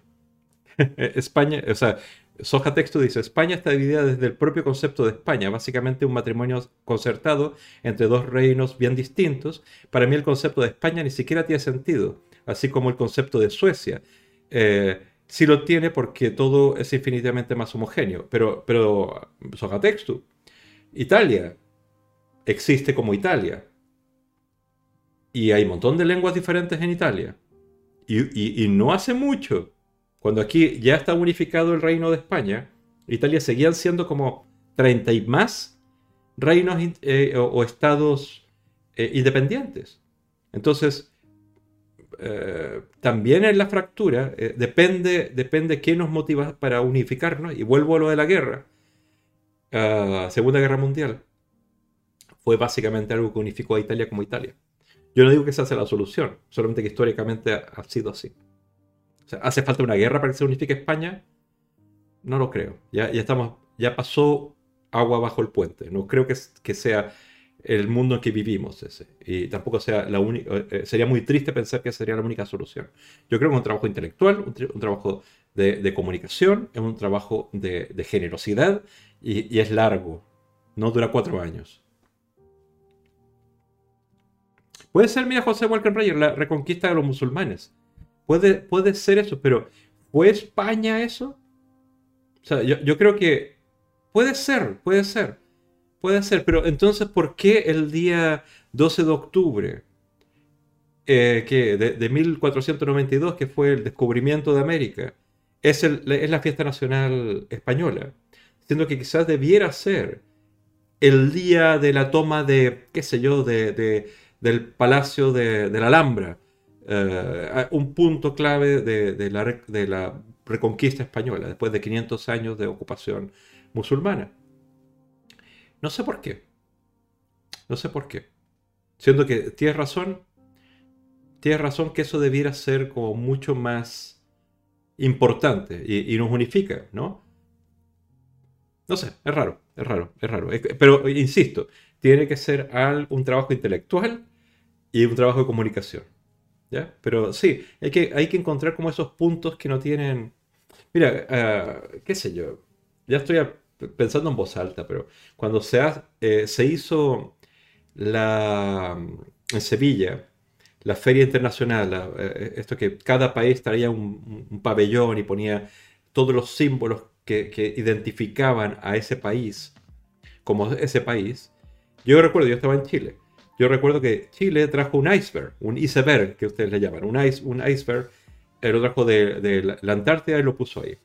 Jamás, jamás los chilenos no hemos sentido identificados con eso. Pero a partir de eso, empezó a ser como un símbolo. Porque escogieron ciertos elementos que, eran propios del país. Uh, cuando se hace este tipo de, eventos también para España, evidentemente ponen gastronomía, evidentemente ponen algunos elementos de ese tipo. El Quijote, ¿para qué decir? El mismo Sevilla. No pusieron tauromaquia. O sea, buscan elementos amables que unifican el país. La variedad, la diversidad gastronómica de España es asombrosa. Y es una diversa, o sea, es una diversidad. Es, es el mismo concepto de diverso y, nos enriquece como debería ser aplicado también a la política, a la geopolítica, por así decirlo. Yo creo, pero esto es una cháchara. Y verdad, eh, Edu Deo, que Alemania eh, participó en la, Guerra Civil Española, también Italia, de parte de, de Franco, digamos. Porque Franco básicamente por mantenerse neutral, bueno, no neutral, apoyar, pero no, no apoyar a, Inglaterra, Alemania, o sea, Francia, etc. Ah, utilizó bombardeos alemanes e italianos para apoyar la causa, ¿verdad? Pero eso divide. Jorge dice, eh, pero algunos españoles no, ven bien que se celebre el Día de España. Claro, porque no es la versión de España que es para todos los españoles, para todos los habitantes de España. ese es como el, paradigma. Eh, el, 12 de octubre eh, no se celebra el Día de España por el descubrimiento de América, siendo que coincide en la fecha, sino porque históricamente el, eh, Día del Ejército, que coincide también con el Día del Pilar, me parece, ¿no? Ana, tú que eres de... Y, José Walker Ranger, que ustedes son de Zaragoza, creo que el Día del Pilar también es ese, 12 de octubre. O sea, hay una serie de, como de, cosas, de, fechas que coinciden en ese número, entonces se asumió como, y te digo recientemente, o sea, si lees en Wikipedia cuando fue declarado el Día de España, eh, creo que data del 60 y pico, o sea, no es una cosa del medioevo, es del 60 y pico, por ahí se decidió que ese día va a ser el, Día de la Hispanidad, el Día de, España. O sea, no es una cosa histórica de hace mucho. Antes era el Día del Ejército. Soja Texto dice, mis amigos italianos dicen lo mismo de Italia que lo, que yo digo de, España. Italia es aún más heterogénea. Y mira que bien los dos países, es verdad. Es verdad. Francia también tiene diversidad de lenguas y, hay mucha diferencia entre el sur y el norte y todo este Inglaterra, joder, Inglaterra. Inglaterra no solamente tiene diferentes idiomas, sino que ni siquiera, ni siquiera es considerado un país, un estado. Son diferentes estados asociados. De hecho, van al mundial en forma separada. Y les va bien. ¿Entiendes? La fractura no es tal. Son muy diferentes, pero encontrar la manera de encajar bien. Inglaterra es más ejemplo. Entonces, Inglaterra, eh, eh, eh, em, perdón, Canadá. Canadá hablan francés, hablan inglés. Hay mucha diferencia, muchísima diferencia, ah, qué sé yo, en, Vancouver o, o, ¿Cómo se llama? ¿Cuál es la parte que hablan francés? ¿Es Ontario? No, no, Ontario no es. Oh, se me fue, se me fue. Ya me, ya me volverá. Pero, en fin, en fin. Ya nos vamos por otro lado. Ya nos vamos por otro lado. Ah. Vale. Es que, a, ver, eh, el tema del 12 de octubre, por eso no voy a caer ahí, no es que me afecte por ser latinoamericano y tal. Lo que me afecta es que llevamos unos años, creo que 5 o 6 años, en que hay como un discurso eh, de, choque entre, eh, porque básicamente AMLO, el presidente actual de México, pidió que, España pidiera disculpas por la conquista de América. ¿vale? A partir de eso, que eso fue hace como cuatro años atrás, tres años atrás, eh, empezó a generarse un discurso en España de que no pasó nada horroroso durante la conquista de las Américas, sino que al revés, que fue una mala prensa francesa, pero que los españoles lo hicieron muy bien. Eh, ambos interpretaciones de la historia, uh, ninguna de las dos son 100% verdad. Pero no se quieren poner de acuerdo, porque el discurso de España malo en América, para algunos países sobre todo, es importante.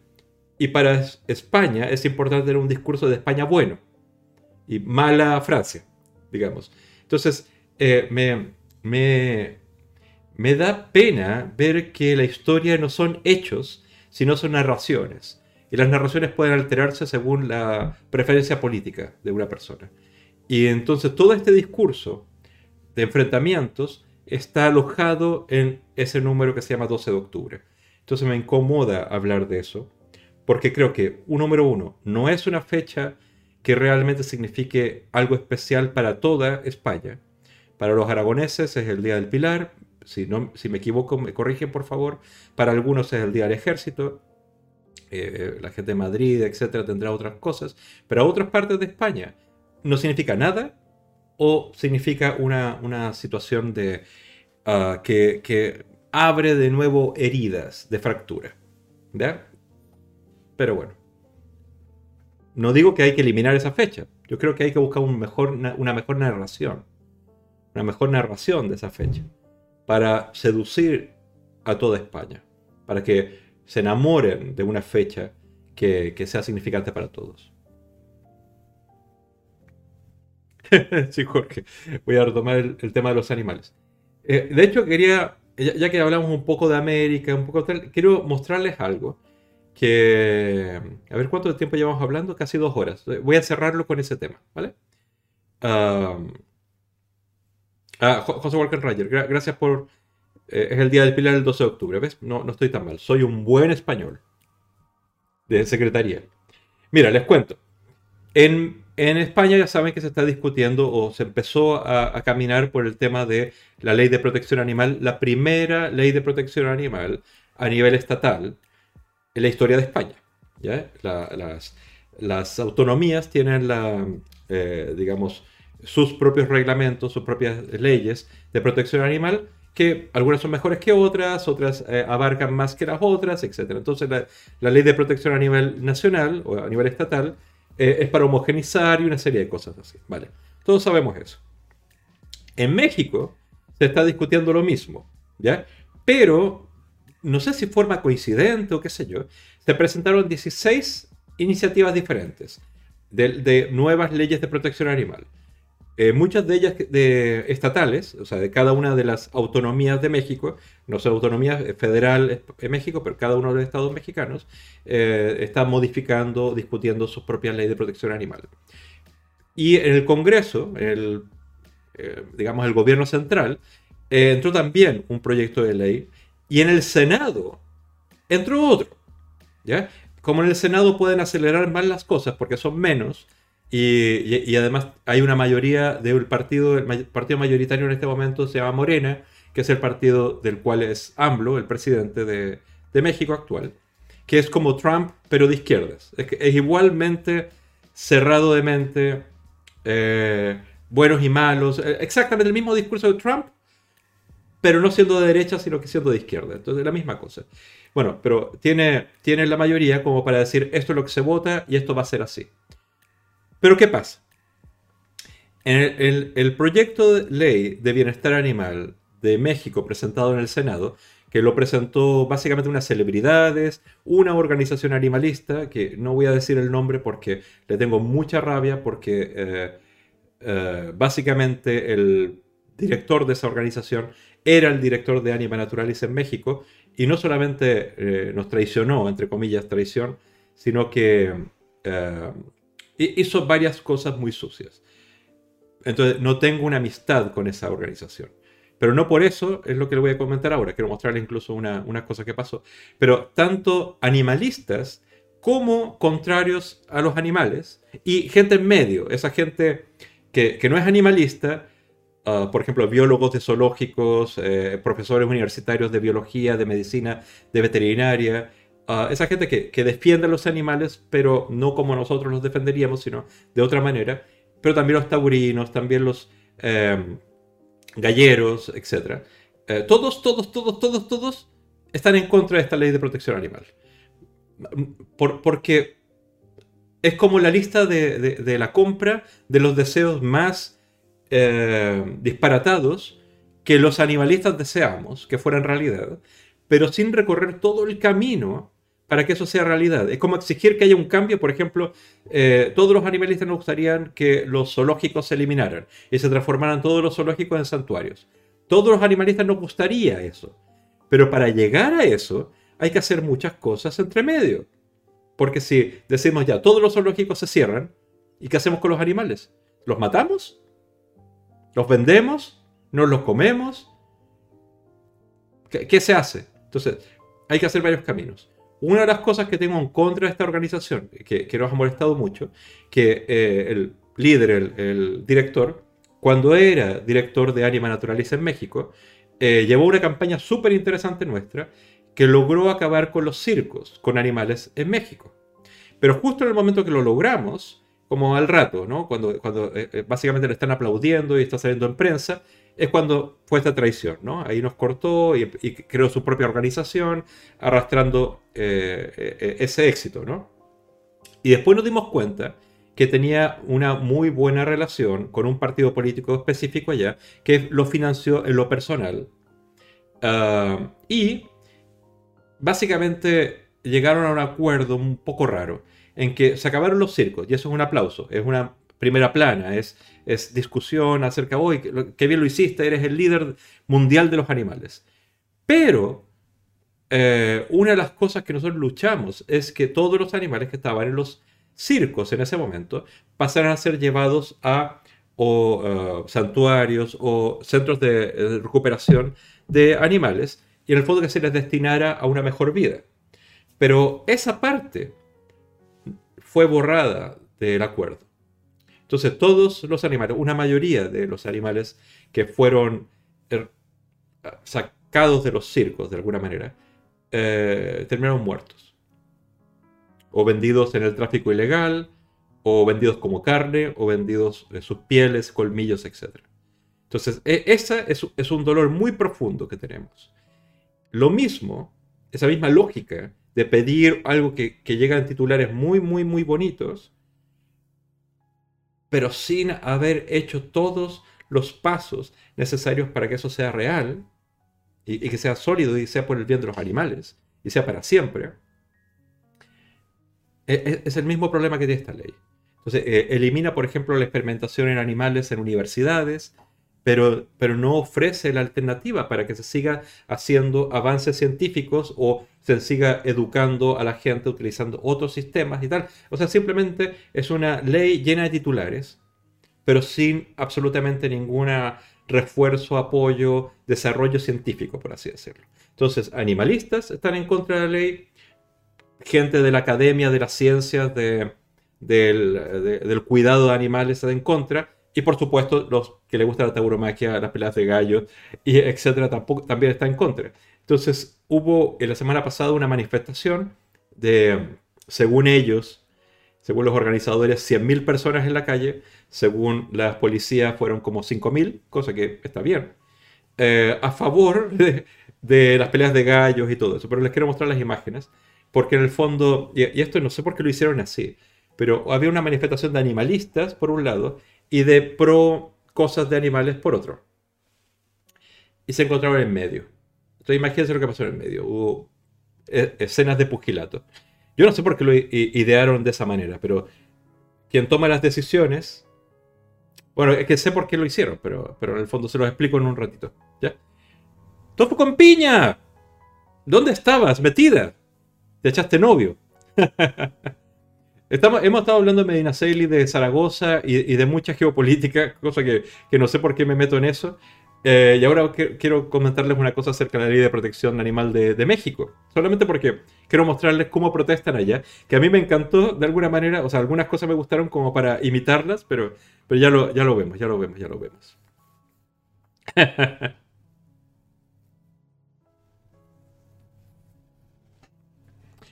a ver, mira. Les voy a mostrar eso porque en el fondo si sigo leyendo el chat me sigo metiendo en el tema que, mejor, mejor, mejor nos alejamos. Antonio McDonald se convierte en nuestro anfitrión. Muchas gracias por, por eso. A ver, ¿dónde está? ¿Dónde está? ¿Dónde está? Miren. Esta fue la protesta que hicieron eh, en contra de la ley de protección animal que se, que se va a votar. Topo con Piña, gracias por ser anfitriones.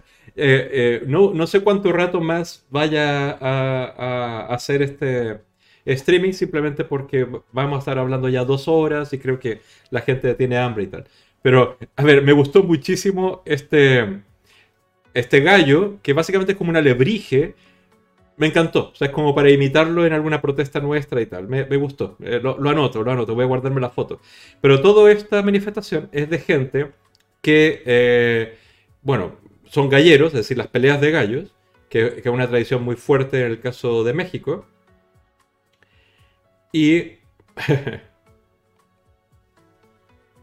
Mira, ven el cartelito que dice Animal Heroes. Esa es la organización que, en la que he hablado mal ahora últimamente. Pero es, este es un político que básicamente, bueno, es muy corrupto. Todos los son corruptos. En México, el que no es corrupto es que no lo está haciendo bien. Entonces hay veterinarios de los zoológicos, de las universidades que están en contra de esto, eh, gente taurina, gente... Eh, esto es del otro lado, alto de explotación y matanza de, especies. Y por supuesto hubo eh, enfrentamiento y pelea entre los dos. Pero este, este me pareció interesante, esta cosa. Ah, ¿Por qué organizaron o les dieron permisos para hacer dos manifestaciones que se enfrentaban y chocaron en medio y hubo todo este tipo de violencia? Porque el gobierno de la Ciudad de México es precisamente un gobierno que no lo maneja Morena, que es el, el partido mayoritario, de, digamos que tiene el gobierno central. Entonces, querían que hubiera lío para mostrar que no lo está haciendo bien el gobierno, pero el permiso lo tomó la ciudad. ¿Entiende la manipulación? Por eso cuando, cuando dicen eh, esta gente horrorosa que hace estas cosas con los animales y tal, yo digo, pero ¿dónde está el dinero? O eh, todos, todos son peones por, eh, al servicio, digamos, de, de gente influyente con poder. ¿Entiendes? Todos, todos, todos, todos, todos hacia abajo. Entonces, ¿qué, me importan los galleros? ¿Qué me importan los taurinos? ¿Qué me importan los animalistas? Si los utilizo como peones para quedar, dejar mal a un gobierno, porque yo quiero ocupar ese espacio. Básicamente para hacer lo mismo, solamente que dar vuelta a la tortilla. Y fue utilizado para eso. Pero eh, eh, no quita que la ley de protección animal que se puede, eh, que está discutiendo en el Senado y se puede aprobar, deja muchos espacios, muchos lugares de crítica. Y si es aprobada, es muy probable que la sociedad mexicana retroceda en sensibilidad de los animales. Porque diga, ¿y estos son los animalistas? ¿Y dónde están los animales? Todos estos muertos, todo este... En fin, yo, yo no quiero hacer proyecciones, quizás lo van a hacer bien, pero al, sabiendo cómo se ha hecho antes, sospecho que no se va a hacer bien. Porque este personaje que le estoy hablando hace todo para ganar un titular.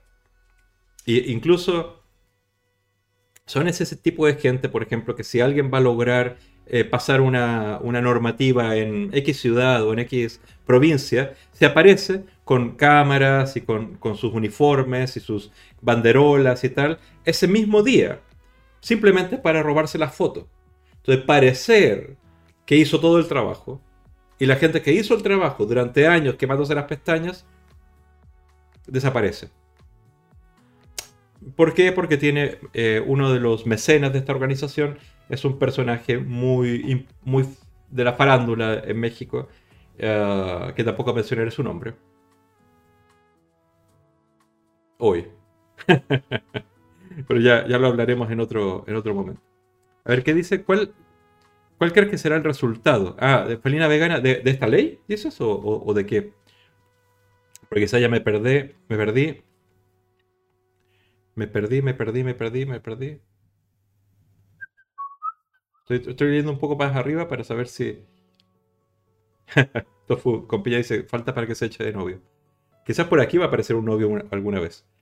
Eh.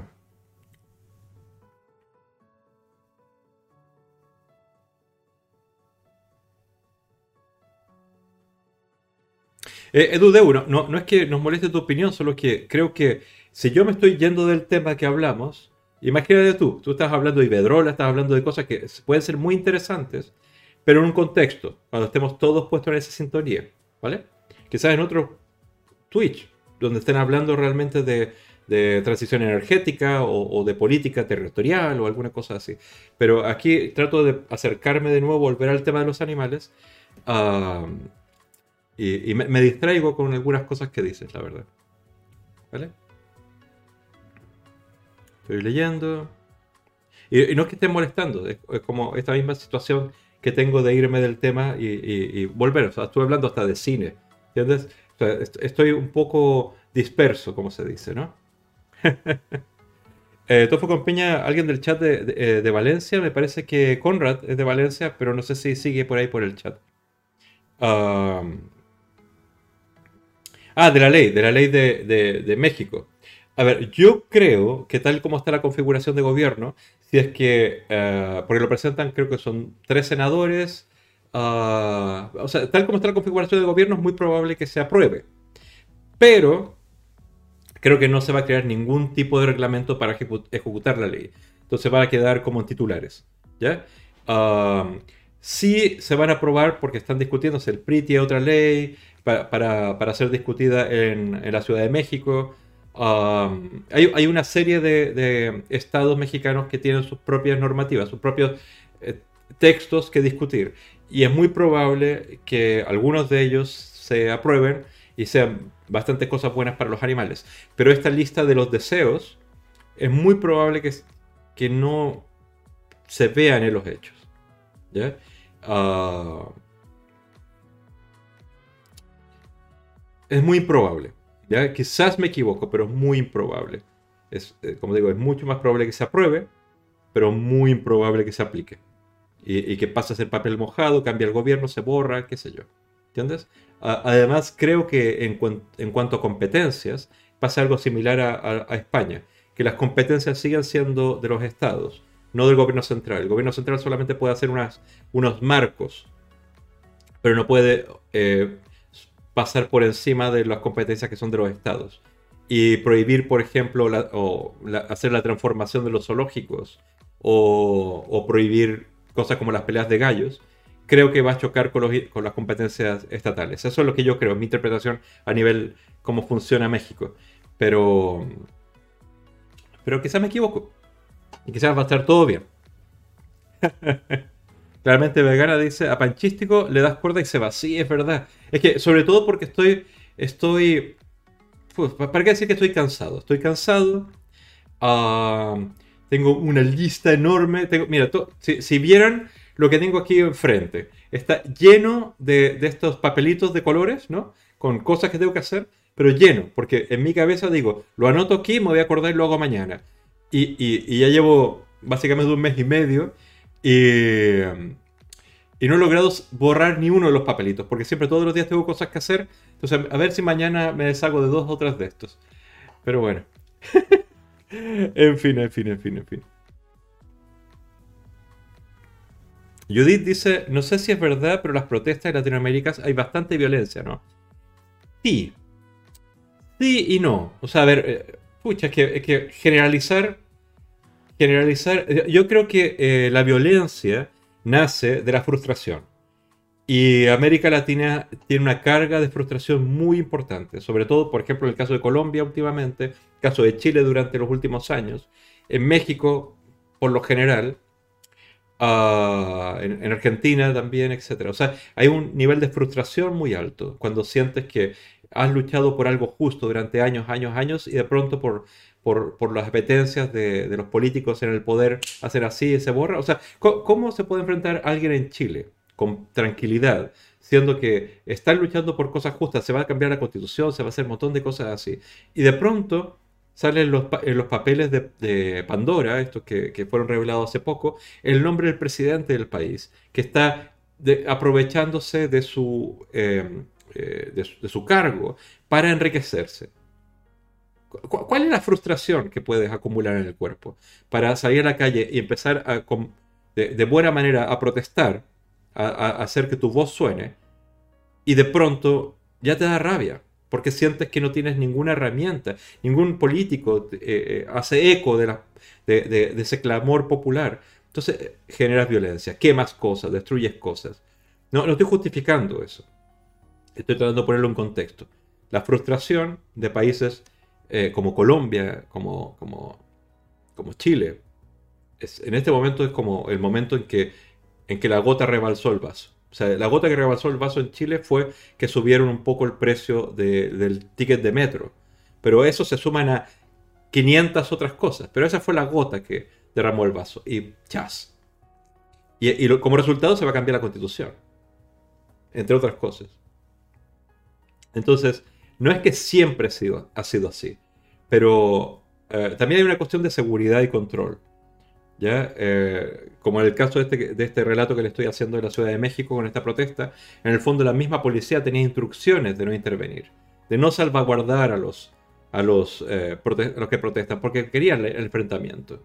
En el caso de, Perú ha habido manifestaciones antitaurinas que terminan con la policía a caballo dándole golpes a los manifestantes. O sea, es... No sé. Yo, yo recuerdo claramente algunas manifestaciones que, hicimos hace unos 17 años en España, donde ah, había escenas de violencia, donde taurinos golpeaban a taurinos y viceversa. Y la policía, por supuesto, se llevaba a los antitaurinos, porque son más violentos, ¿no? Es lógico. Ah, en fin, en fin. Entonces, eh, Em, también entendamos que vemos la realidad a través de los medios de comunicación y los medios de comunicación necesitan que haya conflicto. O sea, es interesante ver el conflicto. Entonces, van a abundar escenas de violencia y de extrema violencia, porque eso vende y te mantiene mirando. Pero a ver, yo fui a Chile y fui a una de las protestas, digamos, fue una marcha, más bien, cuando visité a mis padres, no este año, no la última vez, sino la anterior, y fui con mi padre a hacer esta marcha. Pero llegó un momento en que notamos que la cosa se estaba subiendo de tono y nos retiramos. Después miramos en casa la, televisión y todas las escenas eran de quemándose cosas o, pegando, rompiendo inmobiliario, etc. Ah, pero yo estuve ahí. Y no fue así todo el tiempo, sino al final. En fin, pero eso es otro tema. pero también, también hay muchas manifestaciones eh, animalistas que terminan en violencia por ambas partes. Porque no existen... Existe mucha frustración, mucho dolor y no existe ah, sistemas de, contención, por así decirlo. En, España, los sistemas de contención son las organizaciones que organizan o los individuos que organizan las marchas. Son sistemas de contención, hay sistemas de seguridad internos, hay estrategias, hay, hay un relato, una conversación con la policía también. Entonces, en el fondo, uno quiere que nadie de la protesta salga dañado y tampoco eh, e-, evitar también que dañen a los demás. Entonces, así están imaginadas. Excepto a veces, como dice nuestra amiga. En fin. Bel González dice, estamos todos en la misma tormenta, pero no en el mismo barco. Frase que me gusta mucho acerca de esto. Nos enfrentamos a los mismos, pero con herramientas completamente desiguales. Sí, está, eh, está contestándole a, a Edudeu. Vale. Otro día vamos a hablar de eso porque es interesante. ¿ya? Sobre todo porque mi mirada desde América Latina eh, hace ver a, perdón, hace ver a los españoles como un país privilegiado, donde estas diferencias que se ven tan fuertes acá se ven como privilegios, esta pobreza o fragilidad que se ven aquí se ven como privilegios desde afuera, pero eso ya lo podemos hablar en otro momento. ¿Estás buscando novio uh, tofu con piña? Yo soy de la quinta de Panchístico, sí. No, no, no, no estoy diciendo eso. Estoy diciendo que, eh, ella se conectó tarde y normalmente se conecta temprano, entonces pensé que estaba con un novio, se lo dije de broma y me dijo que estaba buscando novio, pero dije, ah, quizás aparezca pronto por aquí algún novio. Pues preguntó a alguien de Valencia y, no hice la relación entre las dos cosas, por eso le dije tu nombre, Conrad. No estaba diciendo que fueran novios. Vegan cheese. Ahora te, te, vas. Yo, yo, creo que todos vamos a ir un poco porque es tarde y, les juro, estoy cansado y por eso estoy un poco abotagado. Eh, tengo que tener energía para, para, el fin de semana que va a ser largo. y, ahí nos conoceremos algunas personas de Bilbao también. Eh, mm. Sí, siento, y se los dije mucho al comienzo, que estoy acelerado tengo. Ah, bueno, les voy a contar una cosa, ya que hay poca gente ahora. Ah, el día 21 eh, se hace una presentación de los nuevos miembros del, del, Eurogroup, ¿vale?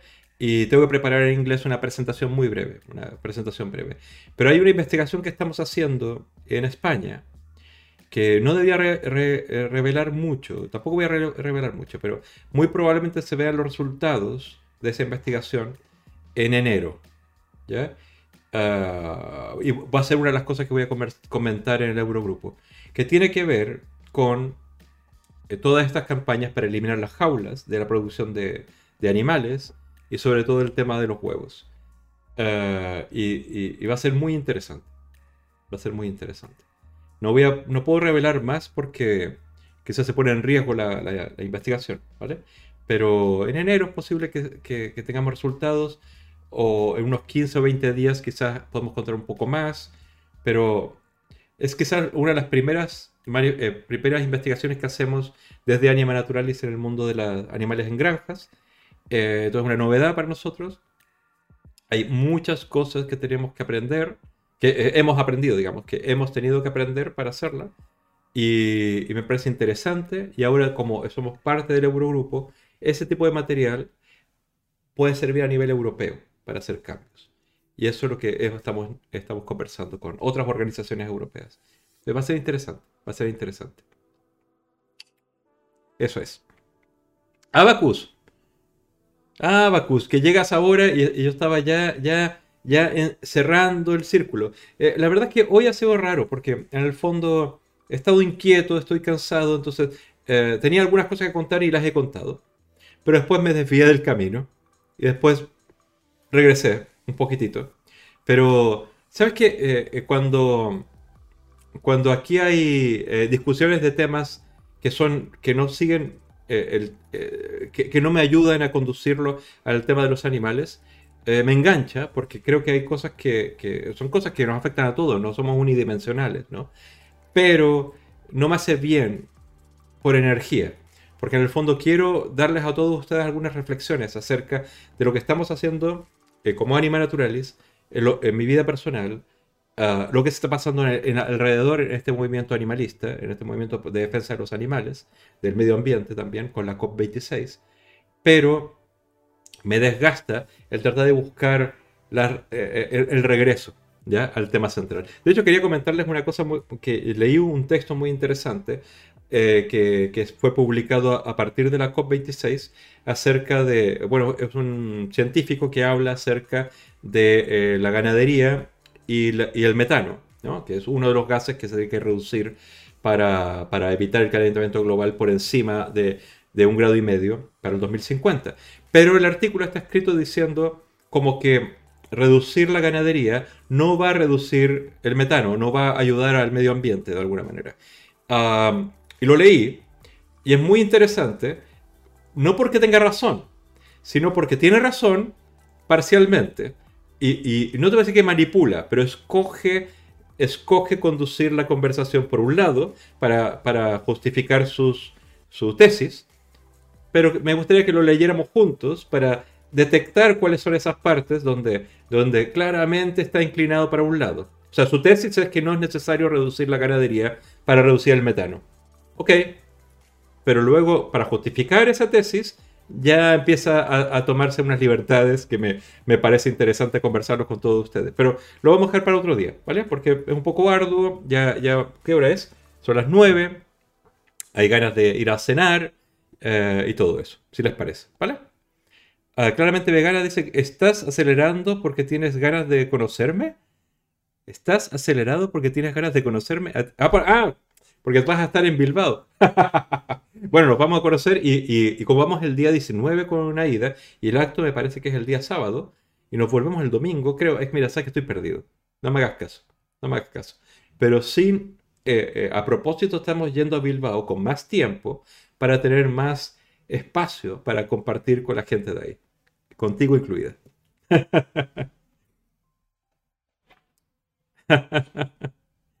ay, ay, ay. Claramente y vas a tocar los huevos. Eh, eh, a ver, los huevos los hemos tocado hace mucho, pero eh, es que hay un tema importante que, creo que no se está conversando demasiado, y ese es el tema que nos motiva. En, Europa se está discutiendo eliminar todas las jaulas. En el mundo hay una cosa, una, organización, una coalición que se llama Open Wings Alliance, donde Animal Naturaleza era parte, pero por alguna razón nos quitaron. No tengo idea por qué y no quiero sospechar de nada, ¿ya? Pero tengo mis, tengo mis sospechas. Em, donde está Igual de Animal, ¿ya? Igual de Animal está llevando una campaña acerca de eh, eh, afectar a algunas em, empresas para que no utilizan huevos que son, que son conseguidos en jaula, en, producción de jaula, batería, sino eh, utilizando sin jaula, digamos, que es otro tipo de, de producción. Pero hemos querido centrar, hemos, bueno, Básicamente la pregunta es, ok, no jaulas, pero ¿cómo se producen aquellos huevos en, esas granjas sin jaulas? Y eh, el problema es que en España no hay mucha producción de huevos sin jaula. Entonces todas las imágenes, todo el conocimiento que tenemos es de otras partes de Europa. Pero esa va a ser como la segunda parte de la investigación. Cuando ya cambie la ley, cuando haya más producción sin jaulas y tal porque lo, hemos, lo que hemos visto en otros lugares es horroroso también. Entonces, sin jaulas no es mejor, es menos peor, pero no es mejor. Entonces, queremos, eh, queremos que la discusión no termine en no usar del número 3, usar del número 2, o sea, por así decirlo, ¿no? ¿3 o 2? Sí, ¿no? Es, sí, 3 o 2. O del 4 al 3. Ya, ya, mira, Estoy, empanadísimo, perdónenme, perdónenme. Pero vamos a tocar ese tema. Vamos a tomar ese tema. Tofu con piña dice ahora, en serio, estoy pensando ir a Valencia, pero lo decía porque yo no me conozco toda Valencia y me puedo perder y tampoco conozco a la gente, pero existe una cosa que se llama los teléfonos inteligentes, que tienen una cosita que se llama Google Maps. Entonces uno, se pierde porque quiere perderse, no porque, porque se pierde. Eh, Cristian José Josuesa dice, sácame del sótano. O sácame la sotana, que son más pícaros. eh, ¿Qué le pasa al muchacho que le saquen del sótano? Debe estar jugando algunos jueguitos. Buenas noches, Monsetes. Eh, yo creo que estoy terminando el, streaming de hoy, ah, pero veo que gente está conectando ahora. Y, en fin, en fin, en fin. Ah, yo creo que muy, yo creo que tengo que decir buenas noches por la salud mía mental y de ustedes. Yo tenía unos vídeos que mostrarles y unas cosas. Mira, ahora estoy mirando toda la lista de cosas que tenía como para contar y me he ido a otros temas. Pero el miércoles retomamos y les cuento cosas buenas, cosas malas, cosas mejores, cosas contentas. Pero después de todo lo que hemos hecho este fin de semana y lo que viene el próximo fin de semana, estoy como un poquitito superado. Espero que lo entiendan, o sea, lo digo de corazón. Y de hecho, estoy. Estoy buscando a quién hacerles. Eh, a, quién hacerle. Ride. Y estaba pensando. Es que eh, hay, dos que hacen música. A mí me gusta mucho Pablosco. Pero también está de Camptonos. Que. Que, hacen música. Bueno, básicamente la gente le pide y ellos van haciendo. Eh, creo que voy a hacer, le voy a, hacer a Pablosco eh, Ride, ¿vale? Eh, sí, Abacus, estoy, estoy un poco fundido. Y la verdad es que necesito como un espacio de distracción. Eh, José Walker Ranger y Ana lo saben, que cuando fui ahora a Zaragoza fue precisamente para, tomar aire, conversar con otras personas. De hecho, les digo la verdad, les digo la verdad, conocí a una señora que se llama, espera, ¿cómo se llama? Siempre se me, se me, Vicenta. Una señora de 65, 66 años que vive sola en la montaña con sus caballos, con sus animales, y fue, eh, y, te digo, no vive en Zaragoza, vive en Jaca, que es lejos, que fue hasta Zaragoza para participar con nosotros en la manifestación. Y no te voy a decir que solamente conversé con ella, pero, pero pasé largo rato conversando con ella. Y, es súper gratificante ah, entender cómo las intuiciones de una señora que vive en esa situación, como rural, una señora de edad, de otra época, cuando nadie la acompañaba en esta locura de amar a los animales y no comérselos, eh, esas intuiciones la llevaron a ser la persona que es ahora, con muchas renuncias y muchas dificultades y todo eso. y me hizo sentir como muy feliz. Y, verla a ella era ver también a mi abuela y era ver a mis ancestros, ¿me entiendes? A, ver, ver cómo, cómo de dónde venimos.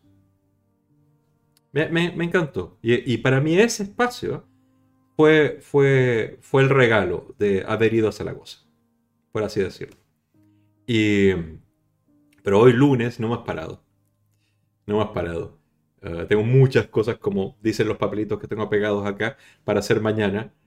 Uh, pero Vicenta me dio ese regalo. Y eso lo agradezco mucho. De hecho, Vicenta está en algunas fotos, pero no las voy a buscar después y tal. Uh, ya las verán Creo que la puse incluso en mi, en mi Instagram. Pero les voy a hacer el, el ride a, a Pablosco, que es música porque ahora me va a tocar cocinar un poco eh, y, me gusta escucharlo mientras, mientras estoy ahí en la cocina. Un poquito.